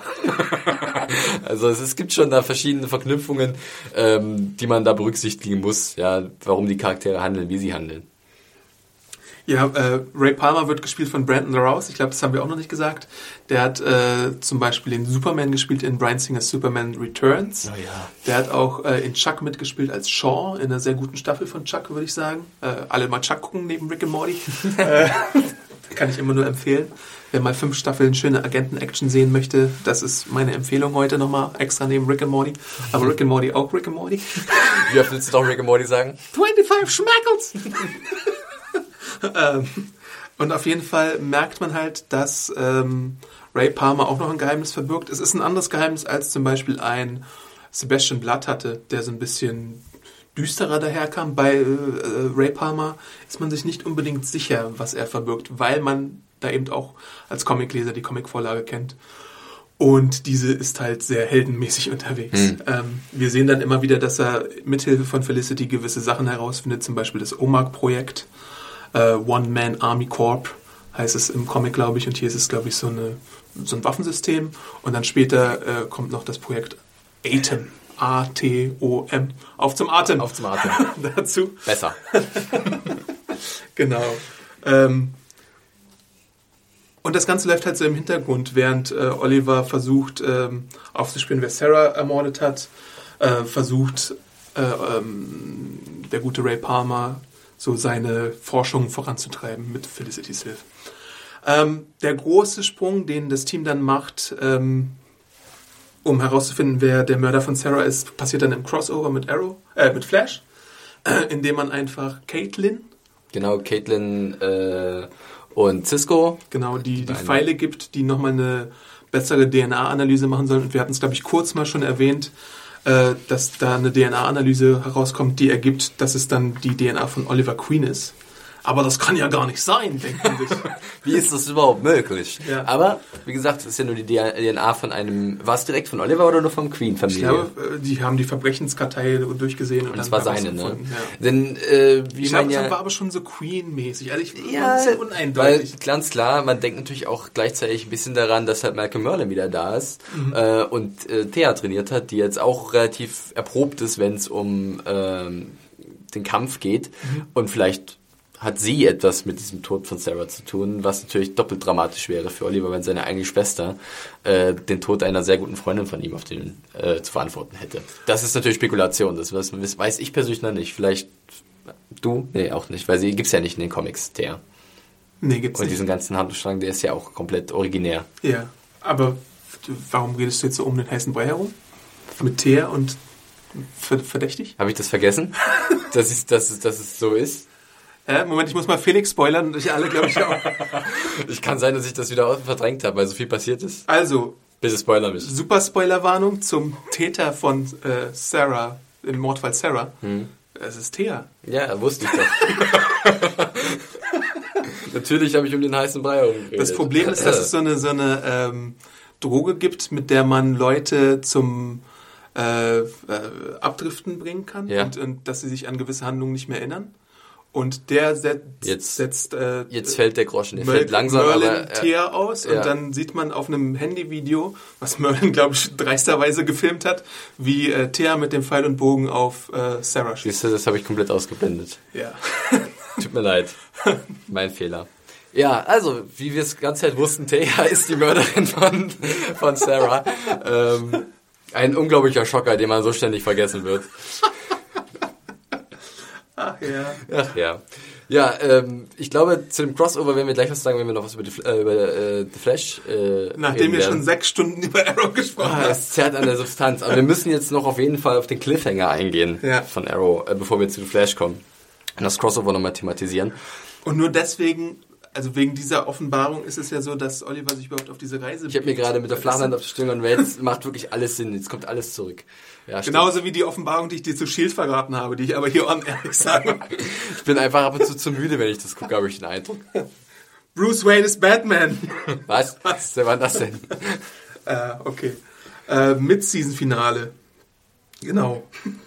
Es kommt halt heraus, in, also in dieser Episode kommt halt heraus, ähm, dass Nissa wieder in der Stadt ist und äh, sie gibt Oliver im Auftrag Russell Ghouls 48 Stunden Zeit, um den wahren Mörder zu finden. Und dann kommt diese ganze DNA-Analyse in, ins Spiel und Oliver ist im Dilemma, äh, äh, übergebe ich jetzt meine Schwester an Russ Al Ghul oder mache ich ein Trial by Combat, was Ja. er bei Game of Thrones gelernt hat? Oder, Nicht den Helm vergessen, auf keinen Fall den Helm vergessen beim Tribal Combat. äh, das ist nämlich auch eine Option. Also entweder kann er äh, den echten Mörder übergeben oder er geht halt, klettert einen schönen Berg hoch, nackt oder halbnackt. Ah nee, Ja, oben zieht er sich erstmal aus. Ohne Handschuhe und ohne, Ohne Handschuhe, alles. Also genau. Das ist die erste große Prüfung. Und dann wartet da oben das Duell äh, mit dem Demon's Head, also Ras Al Ghul, auf ihn. Und Oliver entscheidet sich halt natürlich für den Schutz seiner Schwester.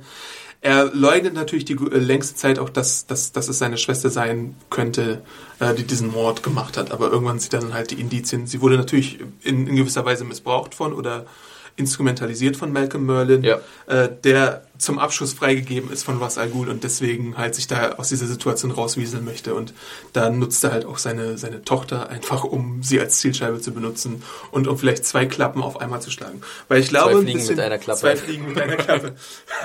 ich glaube auch ein bisschen, dass ähm, Merlin damit halt beabsichtigt hat, ja, wenn Oliver Ras Al Ghul tötet oder beide sich gegenseitig töten, habe ich halt keine Feinde mehr und ich kann Richtig. irgendwie Starling City irgendwie äh, nach meinen Gutdünken formeln. Richtig, weil wir wissen ja, Merlin war selbst lange Mitglied bei der League of Assassins und ist dann da ausgetreten, was äh, Ein dickes No-Go ist eigentlich.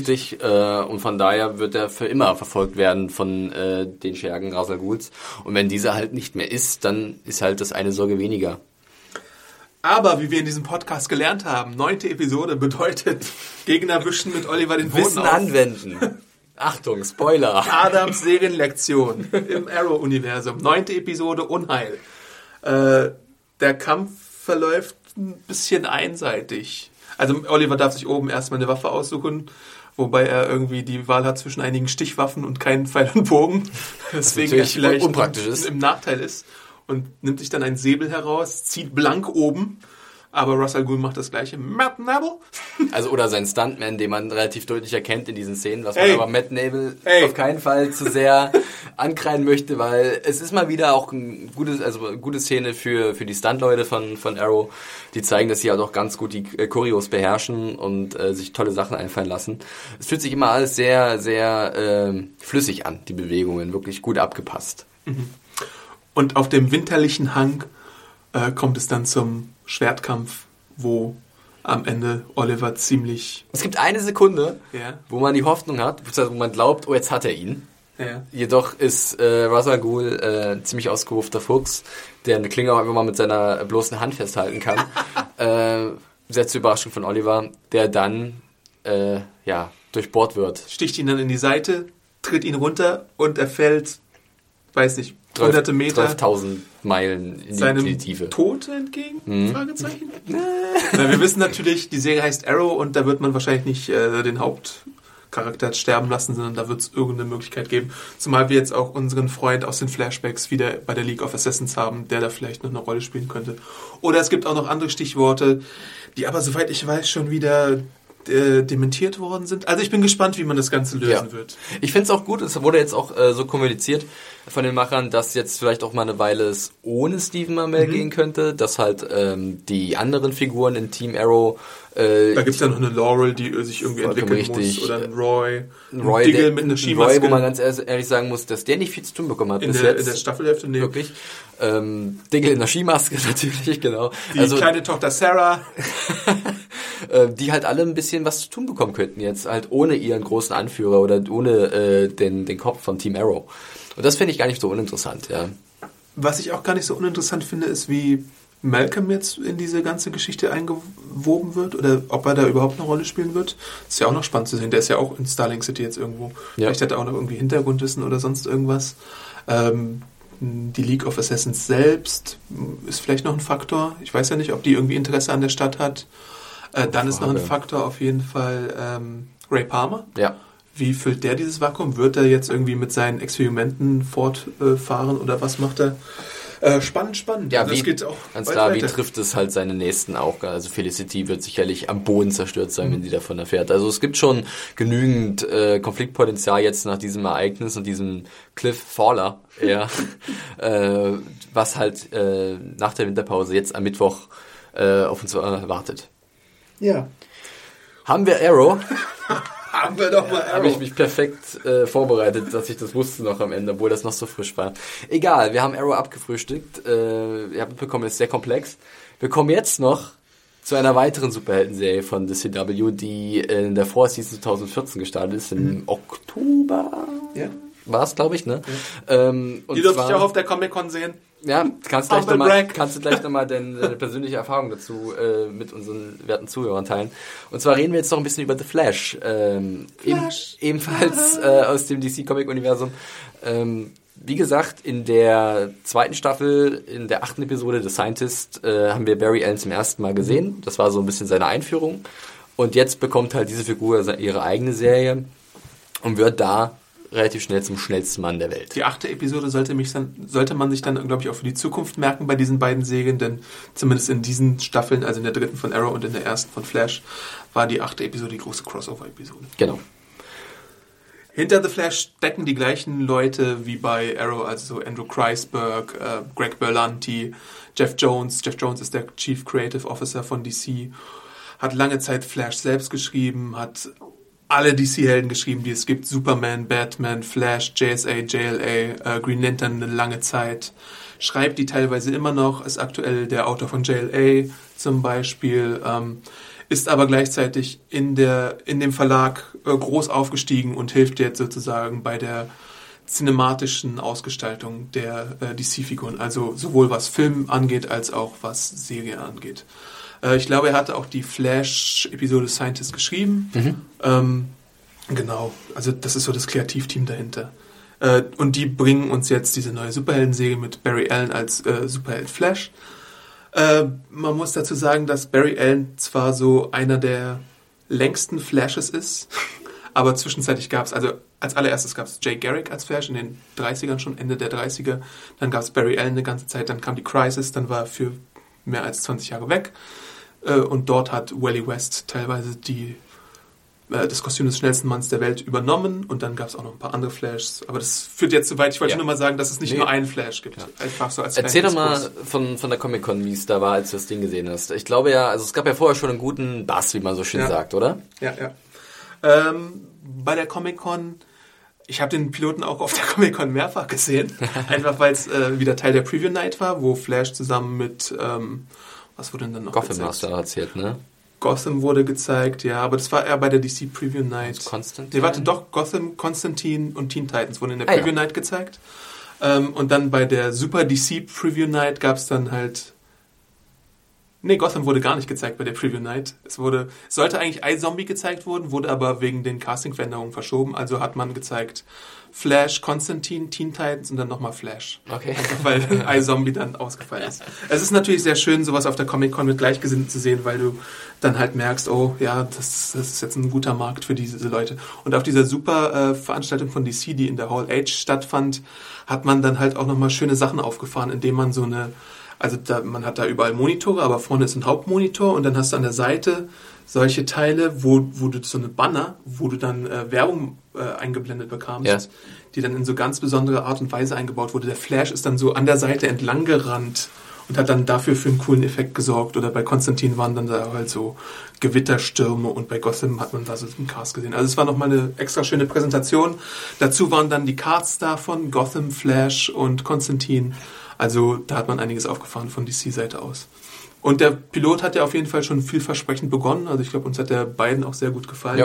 Äh, ich konnte ja dann die Reviews nicht schreiben, weil ich irgendwie auch äh, begrenzt bin in meiner Zeit teilweise, weil ich auch noch andere Sachen machen muss. Du bist dann glücklicherweise ab der zweiten Folge eingesprungen. Ja, genau.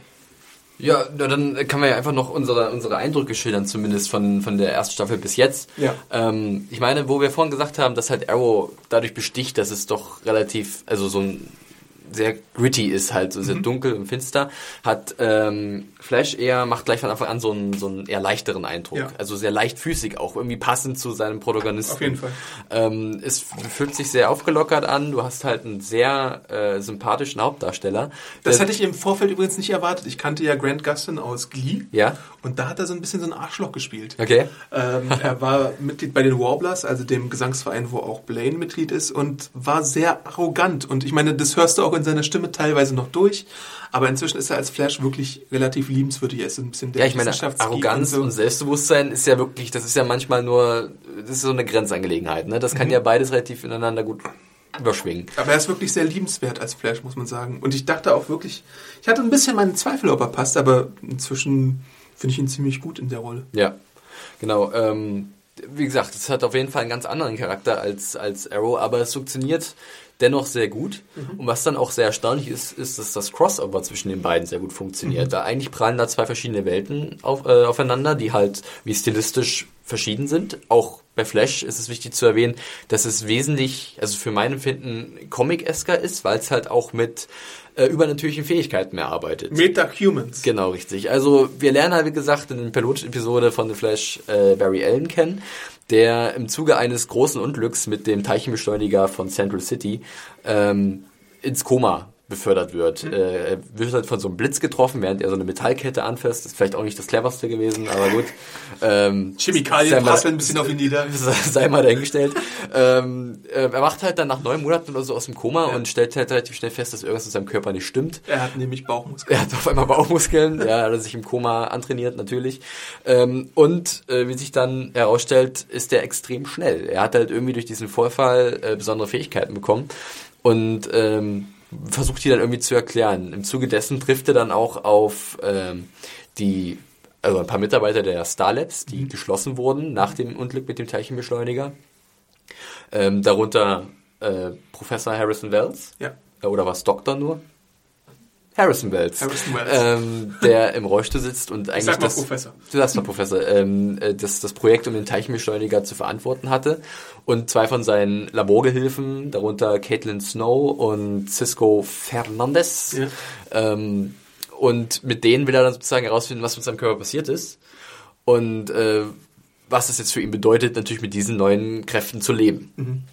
Und die helfen ihm dabei, einfach mal so äh, in so Testparcours reinzuschicken. Die lassen ihn ein bisschen laufen, die entwickeln ihm einen Anzug, äh, die gucken, was so mit ihm los ist, mit seinem Stoffwechsel und sowas. Also das ist eine ganz klassische Superhero-Origin eigentlich in der ersten Episode. Genau. Es gibt auch den ersten Feind, der dann erstmal äh, der im Piloten auf jeden Fall die ganz große Schwachstelle ist des Piloten, weil er so generisch ist und so boahaha bösewichtig Ja. daherkommt. Er hat so Wetterkontrollkräfte und ähm, es ist natürlich auch eine Andeutung auf einen anderen Feind, der eine größere Bedeutung hat für Flash, aber hier wird er so ein bisschen verbraten und ist, glaube ich, der Bruder des Feindes, der dann Genau. später auch nochmal auftauchen wird. Ähm, wir haben dann auch nochmal eine Familienkomponente bei The Flash, nämlich äh, wir haben einmal das persönliche Drama von äh, Barry, der in jungen Jahren seine Mutter verloren hat in einem mysteriösen äh, Mordfall, der seinem Vater angelastet wird, aber wo Barry eigentlich behauptet, da war irgendwie mehr dahinter, weil er eine mysteriöse gelbe Figur zu sehen äh, äh, vermochte, seiner Meinung nach, und weil er auf einmal irgendwo auf der Straße Ja. äh, erscheint, nachdem er sieht, was da passiert ist. Ähm, dem Vater wird die Schuld zugeschoben und der kommt ins Gefängnis, muss sich, glaube ich, auch in einem Prozess verantworten und sitzt seitdem hinter schwedischen Gardinen. Aber Barry hat sich irgendwie zum Auftrag gemacht, dass er die Unschuld seines Vaters beweisen muss, auch wenn es irgendwie jetzt schon 20 Jahre Genau, oder so äh, dauert. aufgenommen wurde er dann von einem guten Freund der Familie, äh, der auch gleichzeitig Polizist in Central City ist. Äh, und zwar ist das äh, der Detective äh, Joe West, Mhm. äh, gespielt von Jesse L. Martin. Der Vater von Barry, das können wir noch hinterher schieben, äh, wird gespielt von Mr. Stipp? Mr. Stipp, John Wesley Ship, Ship, Ship. Ship, ähm, der in den 90er Jahren bereits den Flash gespielt hat. Oh, ja, was für ein Zufall. In der kurzlebigen äh, CBS-Serie. Ähm, ja, Joe West nimmt den halt, nimmt halt Barry unter seine Fittiche, hat selbst eine Tochter, äh, die gute Iris, Ähm, die halt zu Barry immer so eine Art geschwisterliche Beziehung aufgebaut hat. Wobei Barry sich mehr zu ihr hingezogen fühlt, als nur, dass sie Geschwister wären. uh, ja, das war für mich, glaube ich, wenn ich das schon mal vor, vorwegnehmen darf, so am Anfang ein bisschen ein Problem Ja. in The Flash, äh, weil mir die Figur der Iris gar nicht so recht zugesagt hat. Ja. Ähm, es war halt alles so ein bisschen, wie sagt man so schön, schuhhornt, also so ein bisschen zu gewollt, äh, sehr überinszeniert. Ähm, hinzu kam natürlich dann, dass halt Iris schon einen Freund hat mit dem jungen Detective Eddie Thorne. Auch ein bekannter nachdem er Name. ins Koma äh, gefallen ist, ne? Auch erst nachdem er ins Koma gefallen ist, genau.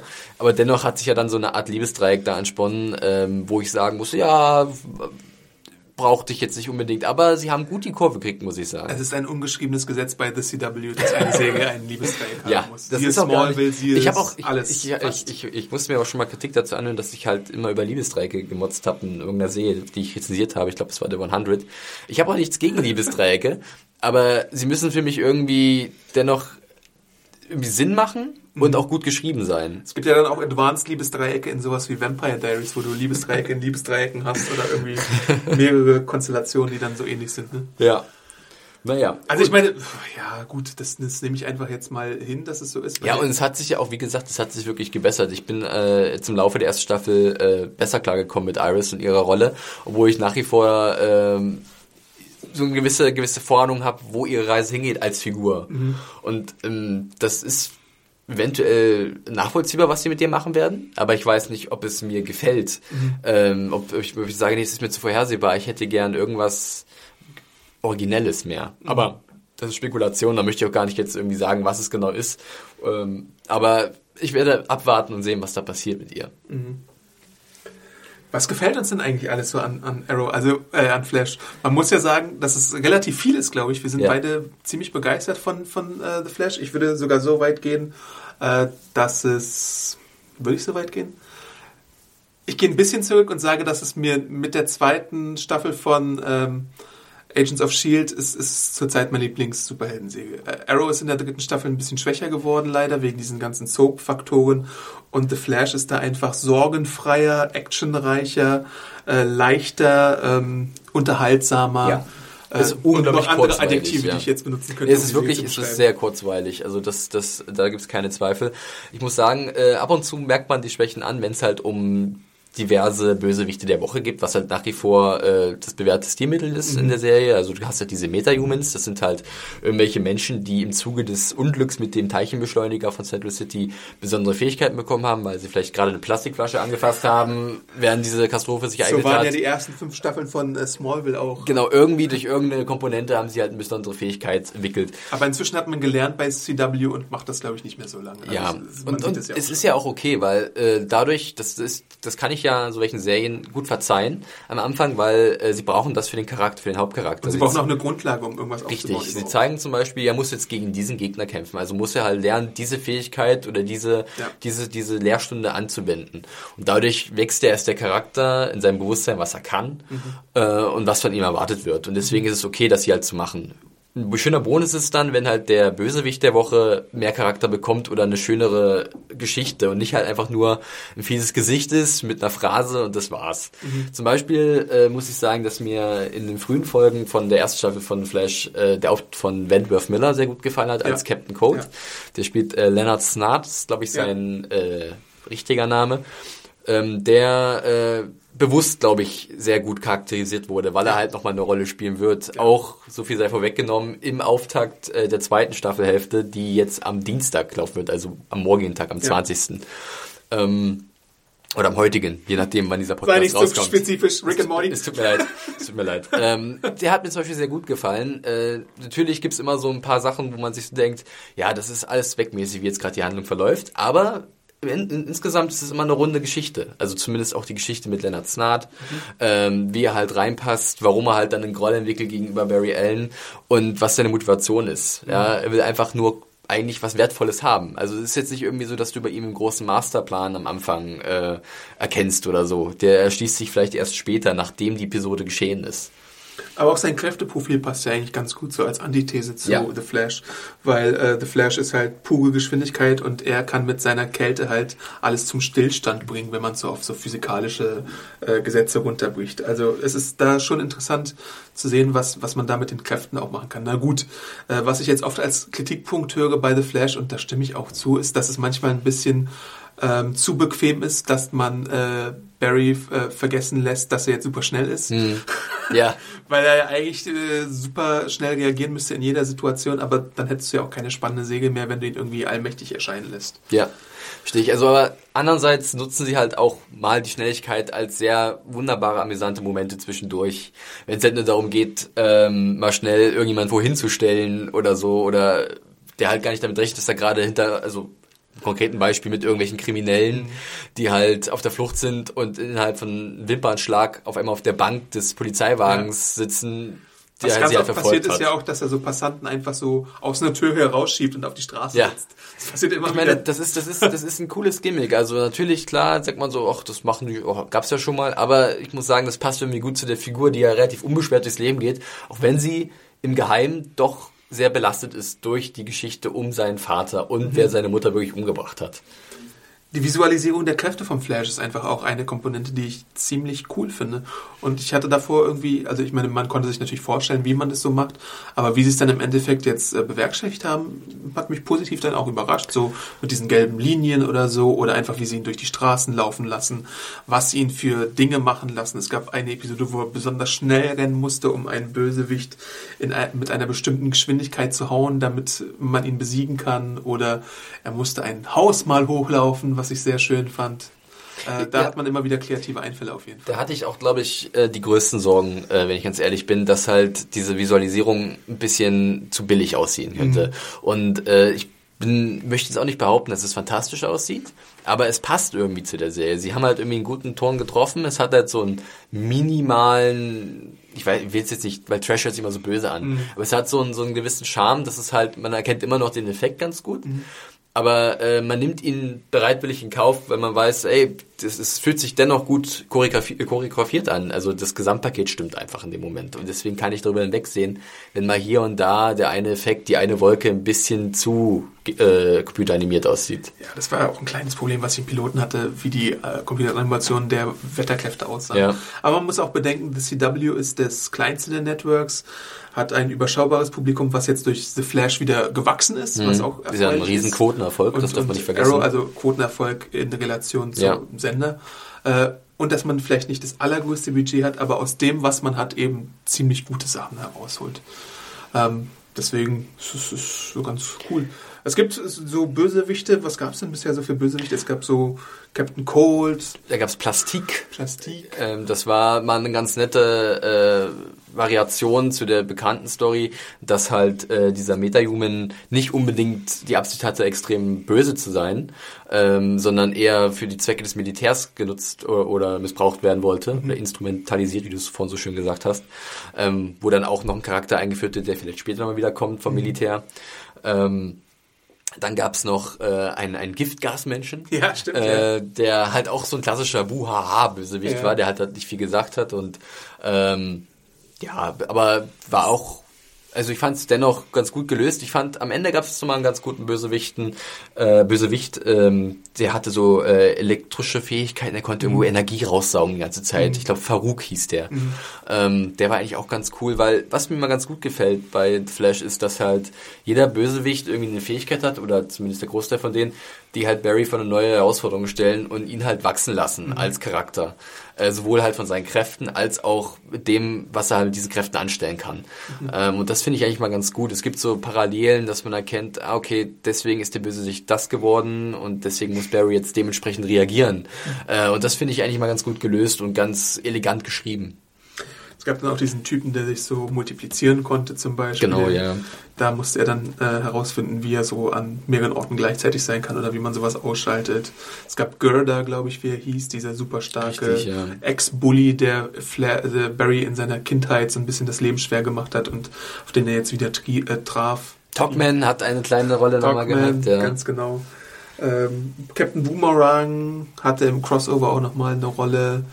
Ja, es ist also neun Episoden bisher und schon relativ viele Bösewichte eingeführt. Also ich meine, da frage ich mich nur, ob es nicht einen zu großen Verschleiß gibt an Bösewichten, weil du die nicht immer nur pro Episode verbraten kannst, sondern halt vielleicht auch mal langfristig äh, benutzen müsstest.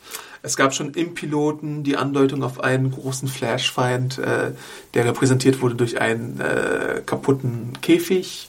Da bin ich sehr gespannt, wie der umgesetzt wird. Dieser Feind wiederum auch nochmal angeteased am Ende der, der ersten Hälfte der ersten Staffel von Flash. Ja. Der Riesengorilla Grot, nämlich. Wir nennen das Kind Okay, wir spoilen, wir spoilen weiter. Natürlich, klar. ähm, dann, was ich gerade noch sagen wollte, ähm, jetzt habe ich es leider verpasst. Äh, wollten wir da nochmal direkt... Ja, das ist das große Ding. Wollen wir uns das zum Ende aufheben ja, oder ja. wollen wir jetzt noch mal ganz kurz das Crossover vielleicht ja. erwähnen? Also es gibt ja Crossover schon von der ersten Episode an. Also es gibt ein Aufeinandertreffen und da sind wir jetzt frank und frei. Aufeinandertreffen von äh, Flash und Arrow, wo äh, der Flash äh, Oliver Queen einfach mal fragt, du, wie machst du das als Superheld? Wie machst du das so? äh, was geht denn so? Wie sollte ich mich nennen? Wie ist das mit der ganzen Verantwortung? Sollte ich wirklich ein Held sein? Kann ich mir das rausnehmen? Und es ist halt auch anders. Er ist ähm, was, was äh, Barry Allen und Flash unterscheidet von Oliver und Arrow ist, dass er sofort ein Held ist und sofort weiß, dass er sich für die anderen einsetzen möchte oder muss. Ähm, dann ist auch interessant zu sehen, dass er sofort eine Supporting Cast hat. Also er hat sofort vier Leute, glaube ich, die von seinem Geheimnis Bescheid wissen, was ja. ja. sehr viel ist eigentlich. Also, und das ist auch ein bisschen problematisch, meiner Meinung nach, wie vielen Leuten er seine Geheimnisse. Es geht, er geht auch irgendwann ein bisschen lax mit diesem Geheimnis ja. um, ne? Also das ist schon schon auffällig. Und es ist halt, es, es, es gibt dieses Crossover in der ersten Episode, es gibt ein Crossover mit besagten Talkman und Felicity kommt in der vierten Episode aus Arrow vorbei, um die Liebelei noch mal ein bisschen aufleben zu lassen. Und ach, das, ist eine, das ist eine relativ schöne Episode, weil man da halt sieht, wie gut die beiden eigentlich kompatibel sind. Besonders weil halt auch alle drumherum sehen, wie gut die beiden funktionieren. Ja. Also diese kleine Liebesgeschichte von, von Barry Seite halt aus mit Iris ähm, will ja nicht wirklich fruchten, ganz klar, weil Iris halt diese Gefühle nicht hat also diese Liebesgefühle, sondern eher halt mit Eddie wirklich anbandelt. Äh, und dann erkennt halt aber jeder, wenn halt Felicity und Barry zusammen sind, dass halt das eigentlich ein gemachtes Pärchen ist. Ja. Und dann gibt es halt die Episode 8, äh, die dann beide Helden äh, in jeweils der Stadt des anderen zeigen. Also in der Flash-Episode ist es dann ähm, Diggle, Felicity und äh, Arrow, die dann nach Central City kommen. Genau. Und in der anderen Episode sind es dann Flash, Cisco und Caitlin, die nach Starling City kommen. Und in der Flash-Episode ist es, wen halten sie da auf? Ach, diesen Typen, der die Hormone so Richtig. ändern kann, ne? Äh, und das ist auch wirklich, also wir haben ja auch äh, beide diskutiert, welche Episoden uns besser gefallen haben. Und ich glaube, wir waren dann Äh, Flash.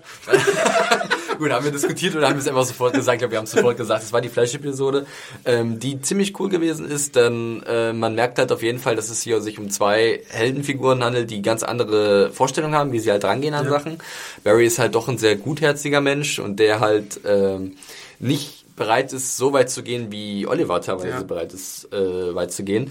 Und fliegt dabei natürlich auch ein bisschen auf die Fresse, kann man wirklich so sagen. Weil er manchmal zu sorgenfrei in Situationen reingeht Richtig. und Oliver ihm aufzeigt, was es denn, wenn ein Feind sich mal vorbereitet hat, dann äh, hat er so Selbstschussanlagen, glaube ich, äh, aufgebaut und zeigt ihm ganz deutlich, dass er vielleicht auch mal Sachen prüfen sollte, bevor er einfach irgendwo Es ist halt, es funktioniert auch ziemlich gut, dass halt hier jemand mit einer Superkraft auf jemanden trifft, der eigentlich keine richtige Superkraft besitzt. Und, Und das, äh, der tollste Part ist dann halt auch Diggle, wie er reagiert auf, auf Flash. äh, Digga ist auch so ein bisschen, äh, ja, sagen wir mal perplex, äh, was die Fähigkeiten von Barry angeht. Das ist sehr amüsant. Ähm, glaube ich, herauszustellen ist in diesem Crossover denn definitiv auch der Endkampf, denn äh, Barry wird halt auch von diesem Hormon Metahuman ähm, sozusagen angegriffen oder unter Kontrolle genommen und, äh, und der holt halt so immer die, die wahren Gefühle in einem heraus. oder er den stärkt halt die Zorn. Wut noch so ein Ja. bisschen des, desjenigen. Und äh, da Barry halt ein bisschen immer getriezt wurde von, von Oliver in seiner Ausbildung zum Superhelden, ähm, geht er dann in den Kampf gegen den und so treffen wirklich, wie es der Titel verspricht, The Flash gegen äh, oh, The Flash auf äh, Arrow. Und es gibt einen ganz coolen Kampf am Ende, wo man eigentlich denkt, okay, klar, The Flash ist unglaublich schnell, das sollte eigentlich kein Problem sein, aber man holt schon noch ein paar kleine äh, Tricks aus der, aus der Kiste raus von, von Arrow der halt dann auch wirklich taktisch vorgeht und mit äh, diversen Hilfsmitteln und verschiedenen Pfeilen halt sich sehr gut zur Wehr setzt. Und äh, irgendwie, das ist halt immer so ein bisschen das Ding, das ist vielleicht ganz gut exemplarisch, wie man halt immer die Lösung des endlichen Konflikts halt dann hat. Es war halt irgendwie was mit diesem Regenbogenlicht am Ende, wenn du dich erinnern kannst. Ja, ja. Es war halt irgendwie durch eine Farb, äh, gewisse Farbstruktur kannst du halt die Hormone wieder umkehren, dass alles gut ist. Du denkst auch so, ja, das nehme ich jetzt hin, inwiefern das Sinn macht, das steht auf einem anderen Blatt Papier. Aber das, was davor Stimmt. passiert, diese ganze Choreografie, der Aufbau zu diesem großen Finale, der funktioniert halt wahnsinnig gut. Ja, bei Flash gibt's dann halt tatsächlich öfter mal so die Momente, wo dann die Wischen Wissenschaft, Ja. Wissens, Wissenschaft obsiegt und nicht irgendwie nur rohe Scientific Fäuste. Jibber Jabber. Da braucht man genau Scientific Mambo Jumbo, meistens von Cisco oder Caitlin oder Harrison Wells und dann finden die Als heraus. Zuschauer nickt man da meistens ab, Ja. ja, alles klar, also ihr habt jetzt eine Lösung, jo, und das war's. Ja. Genau. Und ich meine, es ist halt auch so, äh, Flash merkt halt nur, weil er jetzt äh, super schnell ist, zum Beispiel in den frühen Folgen, ist er nicht gleichzeitig super stark oder Ja. weiß, wie man irgendwie äh, zuschlägt oder sowas. Das muss er auch mal generelle Kampfausbildung geht ihnen halt komplett Ja. abhanden. Nicht wie zum Beispiel äh, bei Oliver Queen. Ja. Genau. Und äh, in der Arrow-Portion des Crossovers kommen die dann halt. Also es ist halt auch so, dass die Städte so, also es Central City ist so hell und irgendwie freundlich und da gibt's kaum Morde, obwohl das natürlich auch nicht stimmt, weil ja auch die äh, Mutter von Flash umgebracht wurde. Und dann ist äh, Starling City alles düster. Der Sündenfuhl, alles Genau. dreckig und überall sterben Menschen, ja. Und, und dann müssen sie halt Captain Boomerang irgendwie die, äh, ähm, äh, wie heißt es, Captain Boomerang aufs Kreuz legen, der im Endeffekt so fünf Bomben überall in der Stadt verteilt hat und dann müssen sie halt die Geschwindigkeit des Flashes ausnutzen, der dann die Supporting Cast-Mitglieder benutzt, um sie dann an die Orte der Bombe zu bringen. Das sind charmante Einfälle, die halt Ja. wirklich äh, sagen, es ist cool inszeniert und du hast halt so ein leichtes Lächeln auf den Lippen, wo du denkst, ja, das so, das ist, das, das fühlt sich richtig an. Also es ist eine gute Entscheidung der Autoren, halt diesen Weg dann zu gehen. Während äh, Diggle der Scene-Stealer bei äh, Arrow ist, äh, bei Flash ist, ist es bei Arrow dann Cisco, der irgendwie mit seinen nerdigen kleinen Momenten dafür Ja, sorgt. ist halt, auch ein, ist halt auch so ein kleiner Comic-Fan, der halt immer wieder mit tollen Namen aufkommt für die Bösewichte, Ja.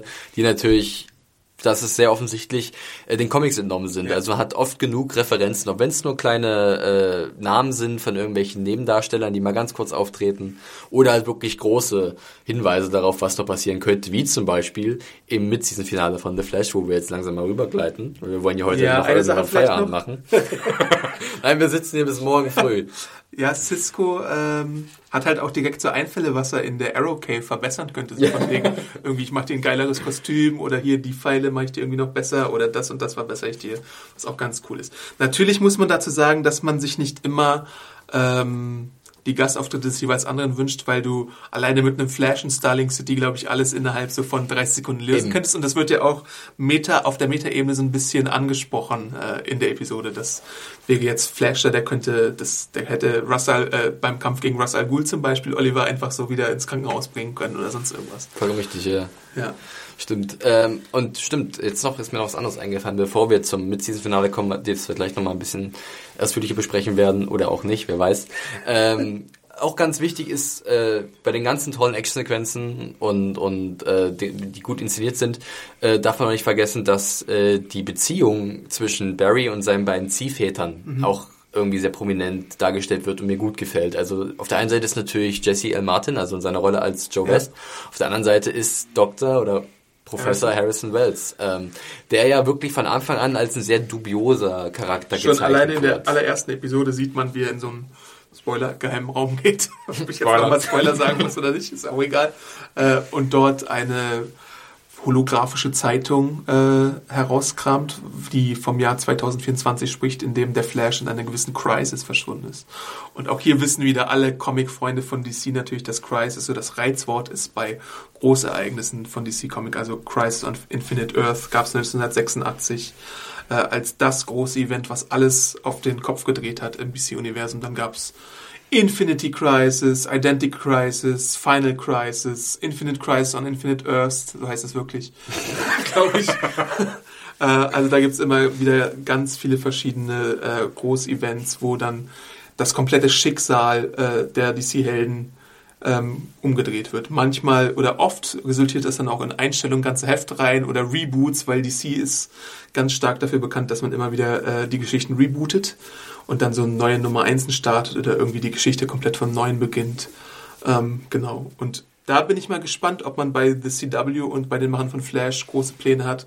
Wenn man jetzt vielleicht noch expandieren möchte, es gibt ja Gerüchte, dass Atom oder Atom Atom Atem!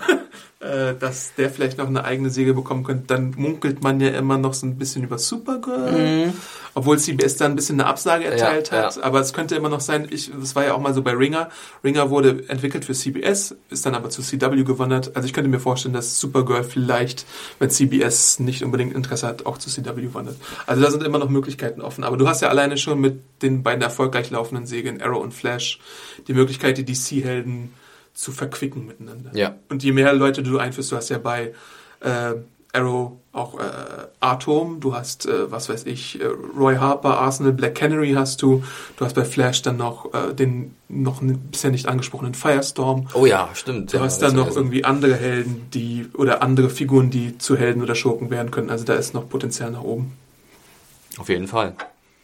Gut, dann äh, weiß ich nicht, ob wir noch äh, großartig zum Mid-Season-Finale Ja. was sagen sollten. Sollten wir auf jeden Fall, denn das hat, glaube ich, viele, viele, viele Leute sehr überrascht, beziehungsweise auch teilweise sehr geschockt.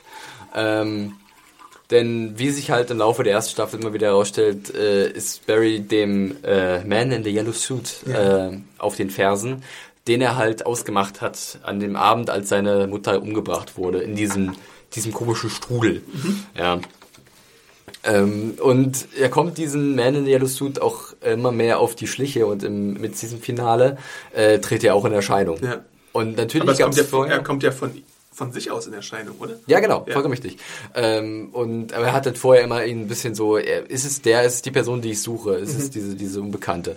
Und äh, was ganz interessant ist, ist, dass das äh, schon bis, also bis zu diesem Zeitpunkt immer bei den vielen, bei den ganzen Fans, auch bei uns im Kommentarbereich immer viel gemutmaßt wurde, wer könnte das sein? Besonders, weil man halt immer wieder Harrison Wells gesehen hat in seinen sehr verdächtigen Szenen. Äh, der hat oft so die, diese letzte Szene jeder Folge gehabt, Ja. wo er halt ein bisschen mit fiesem Blick, muss man auch Tom Kavanagh, der ihn spielt, äh, ein Kompliment äh, machen, der wirklich ihn sehr gut spielt.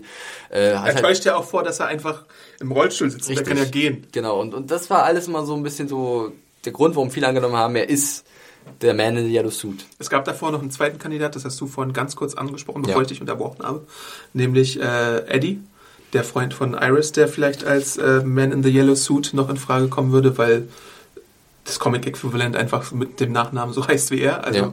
Aber bisher wurde Eddie halt als wirklich Best Dude eingeführt, Wirklich. der sich nicht zu Schulden hat kommen lassen, der sehr Der cool aber, drauf ist. wenn ich hier dich unterbrechen darf, Ja. äh, im Mid-Season-Finale aus irgendwelchen Gründen relativ eindeutig von der Yellow, äh, The Man in Yellow Suit verschont wird, als er ihm gegenübersteht. Wo halt Ja. wiederum gemunkelt wird, inwiefern ist da vielleicht irgendeine Verbindung zwischen den beiden Mhm. da? Weil wir wissen ja, oder wir können uns ja denken, wie sich dann herausstellt, dass The Man in Yellow Suit, der Reverse Flash, äh, tatsächlich vielleicht doch aus der Zukunft ist Mhm. und dass Harrison Wells diese Person ist.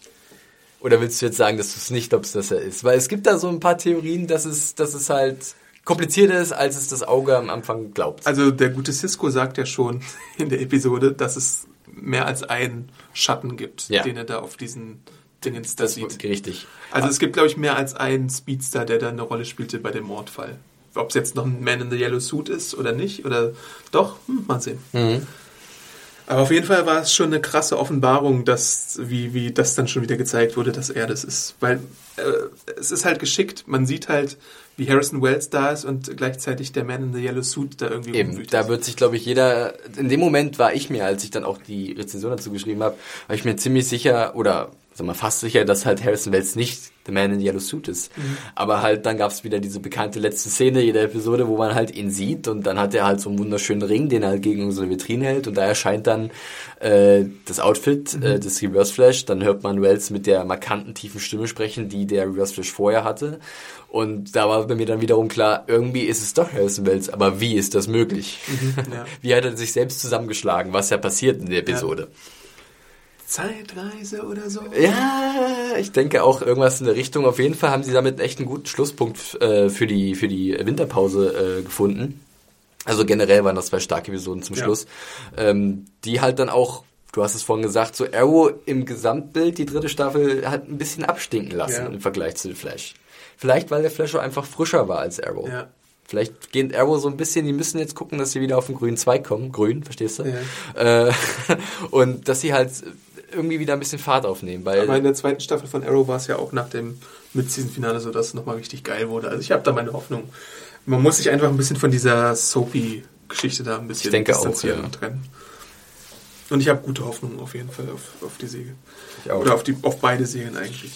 Ähm, was ich vielleicht noch ganz kurz machen möchte, weil es wird ja öfter mal so nach Comic-Sachen verlangt, ist, dass ich einfach mal so Empfehlungen ausspreche für Leute, die vielleicht noch nie Comics gelesen haben und sich mit den ähm, Figuren beschäftigen möchten. Deswegen für Arrow äh, Neulinge empfehle ich gewisse Hefte. Also wer es klassisch möchte, dem kann man ans Herz legen die Longbow Hunters von Mike Grell. Das ist eine klassische. Ah, Arrow-Geschichte. ja, ja. Dann gibt's, äh, wer es so ein bisschen 70er Jahre esque haben möchte, wo äh, Arrow und Green Lantern zusammenarbeiten und sich mit den Problemen des Mannes auf der Straße beschäftigen. Dem kann man empfehlen Green, äh, Green Lantern, Green Arrow von Danny O'Neill und äh, Neil Adams. Wer es ein bisschen mehr so haben möchte wie eine TV-Säge, der sollte sich vielleicht mal zulegen Year One von Andy Diggle, den wir schon angesprochen haben, und äh, Jock, dem Künstler.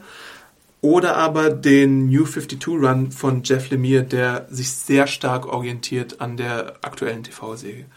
Wer so ein Evergreen haben möchte, wo ich mir aber, als ich es überlegt habe, nicht ganz äh, klar war, ob man es als einsteigerfreundliches Material nehmen kann, ist Quiver von Kevin Smith, äh, dem Regisseur von so Filmen wie Dogma und Jane Silent Bob und Clerks.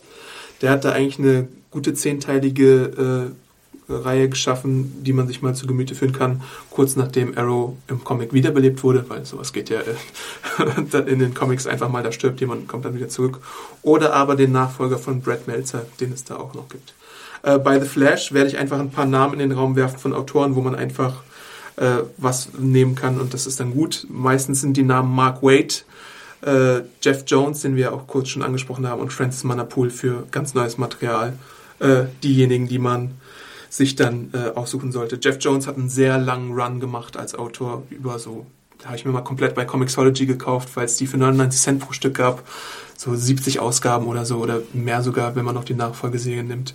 Das ist aber hauptsächlich mit Wally West als äh, Flash. Also Mark Wade und Jeff Jones haben Wally West Flash äh, betreut und Francis Manapool war dann eher wieder in der äh, Barry Allen-Ära, weil Barry Allen ist auch zurückgekehrt.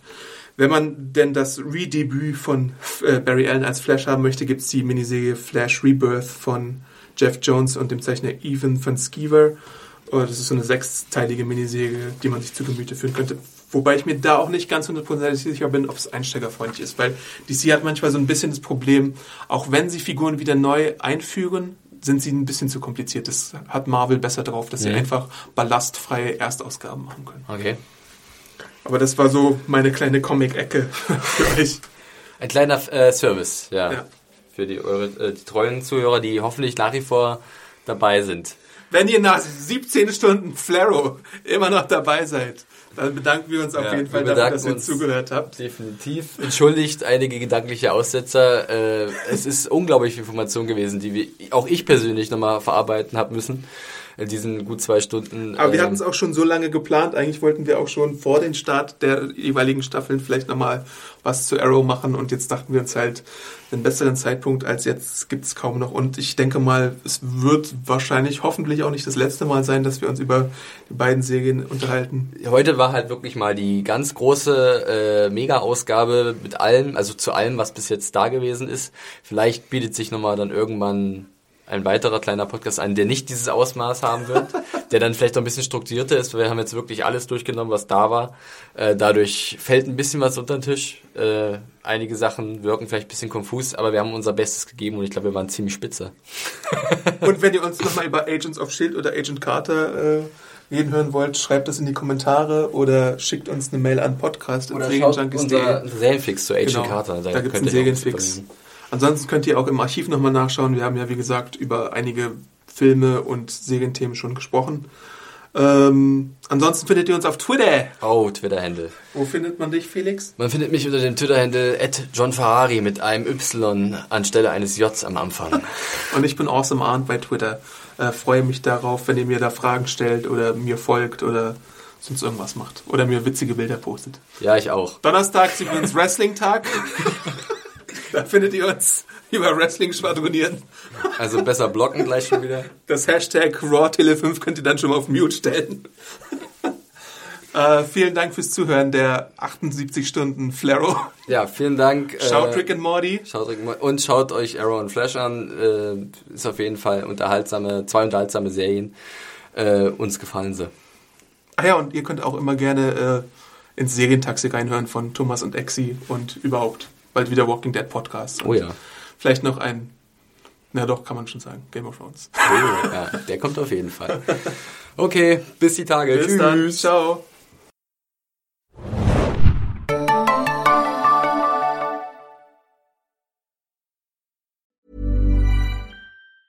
Hey, it's Danny Pellegrino from Everything Iconic. Ready to upgrade your style game without blowing your budget? Check out Quince. They've got all the good stuff, shirts and polos, activewear and fine leather goods, all at 50 to 80% less than other high-end brands. And the best part? They're all about safe, ethical and responsible manufacturing. Get that luxury vibe without the luxury price tag. Hit up quince.com slash upgrade for free shipping and 365 day returns on your next order. That's quince.com slash upgrade.